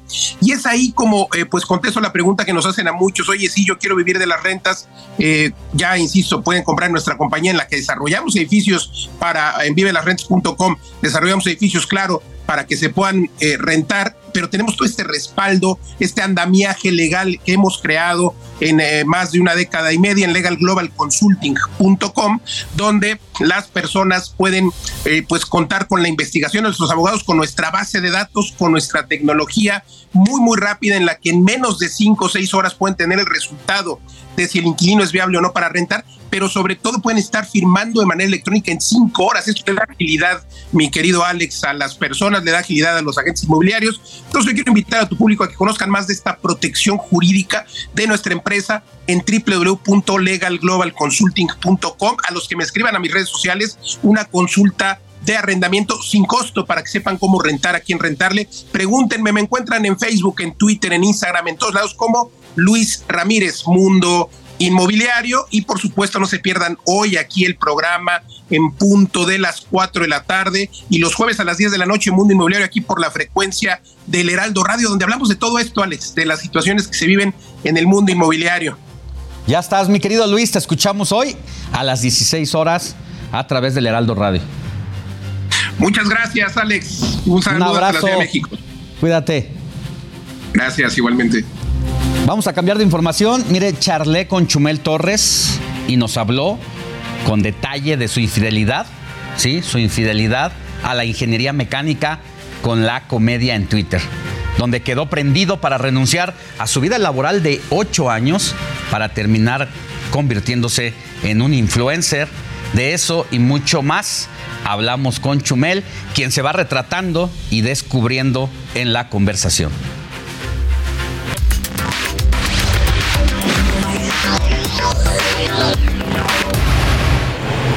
José Manuel Torres Morales. ¿Cómo estás? Gracias por venir con Gracias nosotros. Alex. ¿Cómo andas? Mm, Chumel Torres, mejor conocido. Sí, exacto. Para el bajo mundo y para, el alto mundo. Yo bajo siempre. ¿Quién te puso Chumel? No, en realidad el apodo lo heredé porque así le decían a mi papá toda la vida. Y entonces, pues de chiquito fui chumelito, y de ahí se me quedó para siempre. ¿De qué familia vienes? ¿A qué se dedican tus papás? Mi papá siempre fue como comerciante, gerente, administrador de empresa ahí. Mi mamá, ama de casa, feliz mamá. Ingeniero. Mecánico, sí. Ingeniero mecánico del de, de Chihuahua. Y ejercí que como casi, casi 10 años, como 8. ¿Hacías proyectos de gestión? Yo hacía unas ondas que se llaman, eh, era ingeniero de proyectos, que era como enlazar este, cadenas de producción entre Estados Unidos, Europa o México. Yo hacía eso para la maquiladora en la que trabajaba. ¿Para qué sector? Médico. No te iba mal. No me iba mal. No, estaba muy padre. Y era bien retador, güey. Era bien chido porque hacía yo catéteres y equipos médicos. Entonces, muy temprano en la carrera, o sea, estoy hablando que tenía yo 21, 22 años, ya estaba viajando ahí por todos lados y como siempre fui muy nerdillo, este, me iba, me iba chido, la neta. A ver, un nerd ingeniero mecánico. Sí, señor. ¿Dónde agarró el desmadre?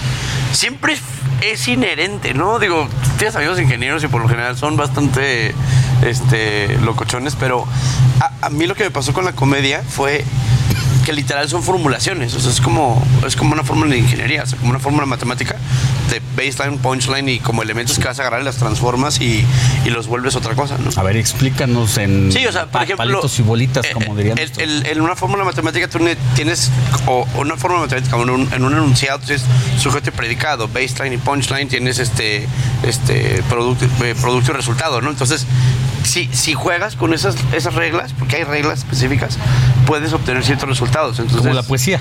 Sí, sí, sí, ándale. Como o la como música. escribir, justo. Todo es matemática. Todo es matemática, güey. ajá. Es la comedia como no me era tan ajena porque decía de, güey, sí, son como postulados máximas, este, que se pueden ahí jugar y, y crear cosas chidas. Bueno, eso está bien, pero a ahora tener la gracia para hacerlo eso ya es otra cosa. Hay, hay, es un, lo que decía con un cote con Richo Farrell, hay un X Factor que siempre tienes, ¿no? Como el cagadito de la primaria, es el payasito de la escuela, yo super era ese, güey. O sea, hacías bullying. Sí, no bullying, más bien me defendía del bullying a través de la comedia. O sea, como era chistosito, entonces les caía bien a los bullies, entonces ya no me...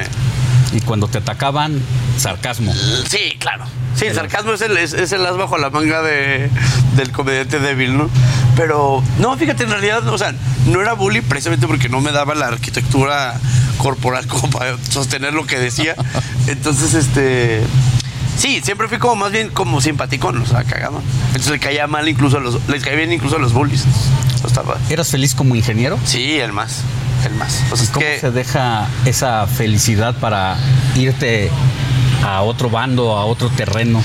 es una cuestión de infidelidad. O sea, por fuiste infiel a la Sí, ingeniería. sí, sí. O sea, porque por un lado tenía ya ocho años siendo ingeniero, ¿no? Bien padre, una carrera padre que me gustaba y todo.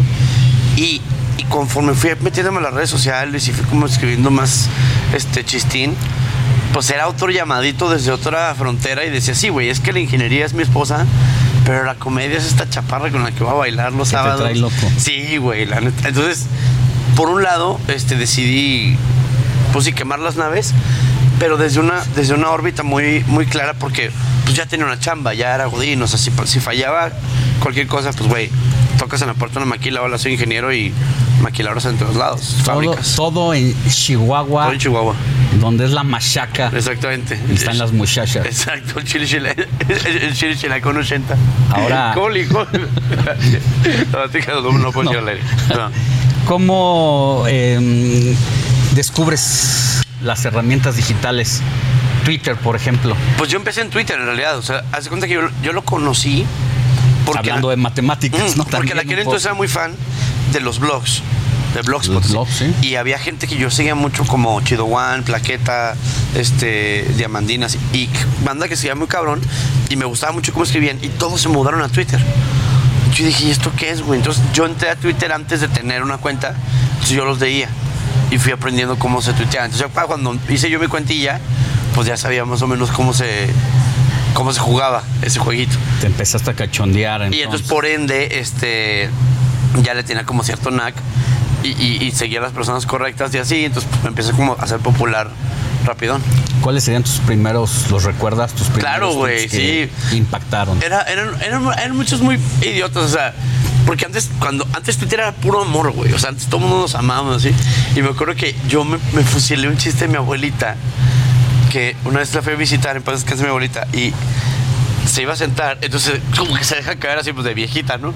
Entonces se sienta así y luego me volteé a ver y me dice, cada vez me siento más fuerte. Entonces puse así una vez como que estaba, este, no sé cómo está en mi casa y puse, puse, a veces me siento solo, a veces me ayudan a sentarme. Entonces esas peditas como de retrócanos del lenguaje se usaban un chingo.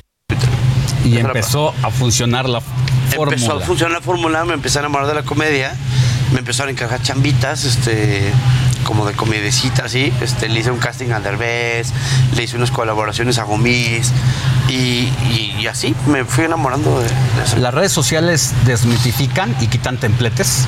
Totalmente, güey. Total. O sea, tú lo ves, por ejemplo, cuando descubrimos que comediantes que tenían cuenta de Twitter no eran chistosos. Dices, ¿por qué no es chistoso? Porque los escritores son los chistosos, ¿no? Entonces, y es justo lo que les choca a mucha gente, que Twitter, o bueno, las redes sociales, son una tabula rasa, güey. O sea, podrás meterle la promo que quieras, güey. Si no levanta en YouTube, no levanta, mijo. Entonces, y son números que no puedes truquear, son números que no le puedes meter bots, güey. O sea, está ahí como un mensaje muy claro. Y creo que funciona como un arma de dos filos porque por un lado a lo, a lo que pensabas que no iba a ser popular, por más que le metas lana, lo hace popular. Y a lo que a la gente de plano no le gusta, de plano no le gusta ni con pomada la campana, güey. ¿Ves consecuencias en las redes sociales? ¿Tú sientes tú, güey? no, sí, claro, güey. O sea, vamos, yo perdí una chamba en HBO por redes sociales, pero también tengo lo que tengo por las redes sociales, ¿no? Este, me mencionan en la mañanera cada 15 días por las redes sociales. O sea, es una cosa como que ha sido hasta, hasta surrealista. Yo le decía a un compa ayer, le digo, güey, se me hace raro porque eh, él, él y yo empezamos juntos, él como estando, pero yo en el, en el pulso de la República. Y le decía, no, no me imaginé hacerle ruido al presidente, güey. Está rarísimo. Jamás pensaste. En la vida, güey, ¿no? O sea, esto le pasa en Estados Unidos a Bill Maher, le pasa en Estados Unidos a, a John Oliver, güey. En México no le pasaba a nadie, güey. Es como si Salinas hubiera mencionado al Wiri Wiri, güey. Claro. ¿No? Ajá, entonces esas consecuencias son reales, hay que saberlas este, apechugar y estás jugando, güey. A veces te- te- el score te va a beneficiar y a veces no. Todo por un like, un problemón, ¿no? Pues más, más que un problemón, creo que fue mi lección de darme cuenta de la importancia que tiene mi... Tu voz. Deja tú mi voz como, como, el, como el, el- el megáfono este, el- en, el que, en el que tengo el privilegio de, de hacer. Yo lo, yo, lo, yo lo creía más, más infantiloide o más, este... Sí, perdón. Y era de, güey, sí lo está escuchando mucha banda. Entonces, no que le bajes, sino nomás está consciente de lo que puede pasar. ¿Cuál crees que sea tu mejor acierto en la vida? Yo creo, yo creo definitivamente nunca haber entrado a los medios tradicionales, no haberme vendido ningún partido ni aceptar ningún dinero de nadie. Eso estuvo chido, porque al principio, cuando empezamos a agarrar tracción, pues yo quise vender el programa porque nadie lo veía y se lo iba a vender a casi todos los periódicos, ¿no? O canales de televisión. Cuando pega me marcan de regreso y dije, no, pues ahora sí ya no. Y haber rechazado ofertas de políticos de lana y todas esas cosas, como no comprometerme, eso fue, yo creo, el, el verdadero acierto. Porque ahorita, pues, gozo de una credibilidad chida. Puede gustarte o no, pero sabes que vendido no soy, güey. Y que, y que nunca le he aceptado ni una cenita a un cabrón. Entonces, en ese sentido está padre. ¿Y cuál crees que haya sido hasta ahora tu peor error? Yo creo que no darme cuenta de la importancia que tenía el medio en el que estoy. Está bien, güey, o sea, tiene que pasar, ¿sabes cómo? Eh, son tropiezos que, de los que uno aprende, creo, pero también se pudo haber evitado en gran medida si, si hubiera hecho una revisión más... ¿Tú lo descubriste solo o hubo alguien que te ayudó? Yo creo que lo descubrí solo. A base de trancazos. De, de- de trancazos. Ahora, es la parte padre, porque en ese sentido tuve la fortuna de, de yo cincelarme mi propio caminito, güey, hacer yo mi propio medio de comunicación y hacer un estilo que pues es mío, güey. Entonces, la parte chida de eso es que cuando nos mudamos a Radio Fórmula o hacemos una un HBO o hago este libro, por ejemplo, la voz se conserva mía, güey. Y es lo que le digo siempre al, al mi interlocutor, ya sea el jefe, ya sea el editor, decirle, güey, sí, nomás que lo quiero hacer desde aquí, güey. Porque si no, se nota, güey. Entonces, como que si, si no me late y si no me vibra chido y no me divierte, a la chica no necesito. ¿A qué le tienes miedo, Chuma? A la frustración. ¿A la muerte? No. ¿No? No, ya me estoy a punto de morir en el COVID. sí, pero creo que la, la- la frustración este, lleva a un lugar muy feo, que es vivir la vida con resentimiento y se me hace que es la peor vida para vivirse. ¿Cuál es la peor frustración que has sentido? ¿Y a qué te ha llevado? Mm, Yo creo que debía haber sido el, el, el no fijarme, por ejemplo, a la hora de hacer mis proyectos, de- de- dejar como que, como, como que no hacer una, una revisión más específica de las cosas. ¿Cabos sueltos? Sí, güey. Entonces ya cuando destapas la cloaca, hijo, es un...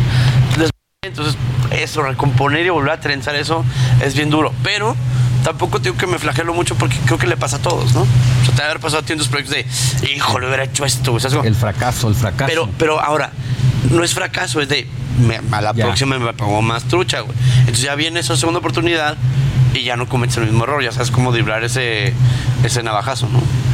Estas preguntas van rápido. A ver. ¿Guinda rojo, amarillo, verde, naranja o azul? Ay, Dios. No, no, no, ninguno. Qué asco, ¿no? ¿Negro? ¿No? Negro, exacto. Arcoíris. ¿América o Chivas? Este, Chivas porque, no sé, el América siento que todo el mundo lo odia. ¿No? Aunque yo soy un poco el América porque, o sea, o te caigo bien o te caigo... en los- ¿No? ¿Tacos o sopes? Tacos mil veces, güey. ¿Qué hacen los sopes aquí, güey? ¿De cuáles? Tacos al pastor, pero si es en Chihuahua, de chuleta. ¿Quesadillas de queso o de chicharrón? Como son, de queso. Porque le das quesadilla, no pides una limonada de fresa, güey. O sea, ¿Mezcal o tequila? mezcal siempre, güey. Ahora, el tequila es un mezcal. Pero, no, sí, sí, pero es un mezcal. Oye, pues acabas de publicar tu segundo libro. ¿Cómo la ves, manual del usuario? Manual del usuario, donde presentas distintas temáticas. Está bien bonito, güey. ¿Sabes que lo, lo que quería hacer era una. No, sé si te pase, tú- ahorita que platicamos que tú también tienes dos publicaciones. Piensas los libros al revés. O sea, no piensas como en el contenido y luego en el, en el a quién quieres llegar. Yo pensaba en el a quién quiero llegar primero y luego qué contenido le gustaría. Este libro, por ejemplo, yo, yo soy muy fan de un comediante que se llama Stephen Colbert. Y él tiene un libro que se llama America Rebecoming the Greatest We've Never Weren't. Así una cosa. Y yo decía, si yo pudiera escribir un libro de México, se llamaría Mexico the Book. Así como, te voy a explicar todo México, ¿no? Entonces, un poquito como que nos quisimos ir hacia allá. Y es una serie de, digámosle, ensayos, güey, de la mexicanidad, ¿no? Desde religión, comida, deporte, este, política. Como, como que todo lo que nos constituye como mexas es un poquito una revisadita. Justo es lo que me llamaba la atención, porque hablas de la corrupción, de la política, de la economía. Sí, sí, sí. eh, Pero también de la hablo de, de la comida y las religiones exacto. y el deporte y las novelas y las películas. Y, y tratas de ensayar con el tema de qué distingue a los mexicanos. ¿Qué distingue a los mexicanos? Yo creo que somos de las pocas culturas o países en el que adoras tu país y te caen los huevos al mismo tiempo, a veces el mismo día. O sea, son muy mal exnovio, porque, por ejemplo, dices, no, es que mi país, por ejemplo, unos tacos y un tequila, qué delicioso, güey. Pero vas al tráfico y es de mendigo país. de-". o sea, es, es una relación de amor-odio que nomás el mexa puede entender, en el que puedes quejarte de tu país y al mismo tiempo, si alguien lo insulta, se arman los fregazos, ¿no? Entonces, creo que como mexas, y creo que nomás yo lo compararía entre México y los argentinos, Ya. tenemos esa relación con nuestro país. Oye, y hablas de Alfonso Sayas y Carmelita Salinas. Hablo de comediantes, sí, me encanta. ¿Qué hay de ellos aquí? Hay como una. Quise, hacer como una muy breve, porque la neta quisiera hacerlo otro libro. eh, de la historia de la comedia en México, de cómo empiezan las carpas y de las carpas pasa al cine, que eran literal nomás es ponle una cámara a cantinflas y déjalo hacer magia, güey. Y luego cómo eso se va a la televisión y se va con Héctor Lechuga y se va con este los, los polivoces, muchísimas. Y luego cae con Chespirito y, y- y Paco Stanley, etcétera. Entonces, Ya. se me hace como padre como nuestra historia desde la comedia siempre ha sido como desde dos, dos ámbitos. Muy refinado, pero muy de barrio. Ya. Es- o sea, por ejemplo, Cantinflas lo que me encantaba y es mi, mi No esa favorito. Y tenía una cosa que era un manejo del lenguaje como, puta, ni Monsiváis tenía eso, güey. O sea, un- esos retrócanos de que es tan culto que puede decirlo mal y ahí está el chiste. Es hermoso. Bueno, Chumel, pues se puede decir que tu libro es ecléctico. Está padre. en La literatura. Sí, sí. ¿Sabes qué me pasaba? Vamos Justamente lo que quería este como proyectar era te ríes mucho leyéndolo. Y pocas veces vemos a alguien le- riéndose leyendo un libro, porque Así por lo es. general es un material serio, ¿no? Sí, sí. Entonces, esto justo es lo que quería, como hacer un libro desde la comedia, y es un libro que no se toma muy en serio a sí mismo, pero creo que ahorita como están las cosas, un descansito de dos, Hace tres falta, días, güey, jalo al millón, ¿no? Se va a agradecer. Creo que, creo que va a ser una lectura padre para, para ti y tus, eh, y tus escuchas. Dense la oportunidad y, y si no, no les puedo volver su dinero porque ya lo tengo. Entonces, pues recicle. Bueno, pues muchas gracias por haber. Eh, Este, que estabilicen la, la mesita de té. Pues gracias por habernos acompañado y ven más seguido. Cuando me digas, mijo. Cuídate, Dale, gracias. amigos. Muchas gracias.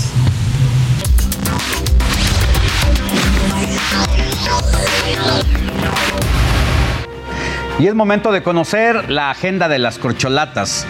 Adán Augusto López, secretario de Gobernación, va a visitar Baja California Sur mañana mismo para reunirse con el Sindicato Nacional de Trabajadores de la Educación, que exige la creación de 3.000 plazas para maestros compensados y que incluso confrontaron al presidente de la República en su visita por aquel lugar.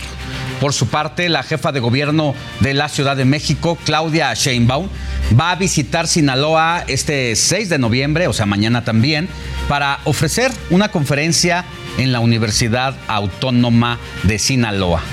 Marcelo Obrar no reportó actividades para el fin de semana, pero créanme que aparecerá por ahí en TikTok o en cualquier otra de sus redes sociales, porque los funcionarios federales están en campaña, hay que decirlo así, rumbo al 2004.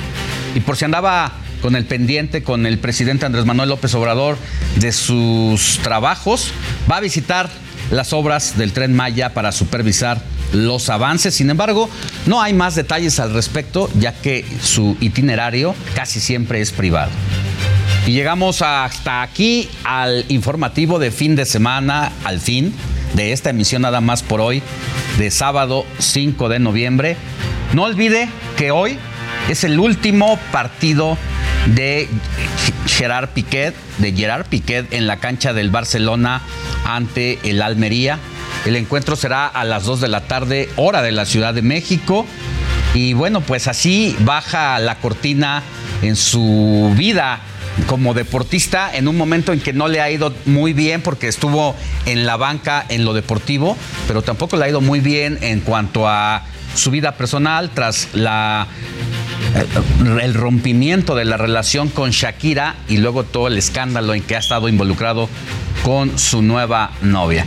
Hasta aquí, yo me despido. Recuerde que mañana tenemos una cita de 7 a 10 de la mañana por el Heraldo Radio, porque la noticia no descansa.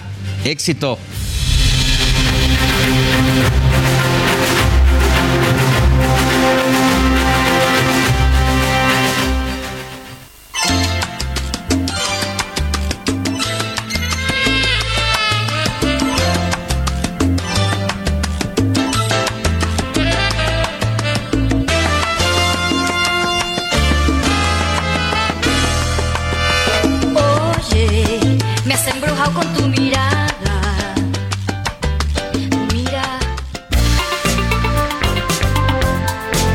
Heraldo Media Group presentó Alejandro Sánchez y el informativo Heraldo fin de semana.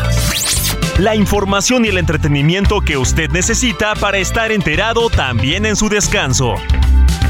Por el Heraldo Radio, con la H que sí suena y ahora también se escucha.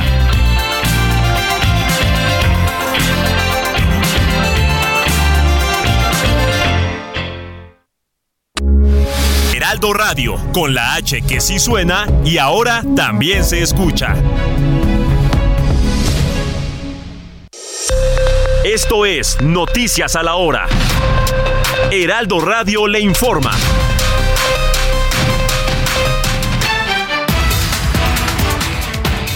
10 de la mañana en punto.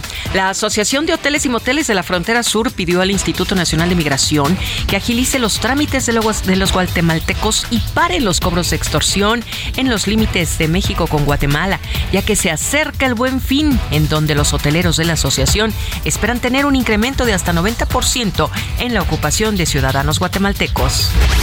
La primera jornada de seguridad vial implementada en la alcaldía Iztapalapa dejó un total de 32 motocicletas al corralón, alrededor de 70 sanciones a conductores por no portar casco, ir con menores de 12 años y no contar con licencia o tarjeta de circulación vigente. La madrugada de este sábado fue encontrado el cuerpo sin vida de un hombre de aproximadamente 30 años de edad dentro de un jacuzzi de un motel de lujo ubicado sobre Periférico Sur en la colonia Caracol. Hey, it's Paige DeSorbo from Giggly Squad. High quality fashion without the price tag. Say hello to Quince. I'm snagging high-end essentials like cozy cashmere sweaters, sleek leather jackets, fine jewelry, and so much more. With Quince being 50 to 80% less than similar brands. And they partner with factories that prioritize safe, ethical, and responsible manufacturing. I love that. Luxury quality within reach. Go to quince.com slash style to get free shipping and 365 day returns on your next order. Quince.com slash style.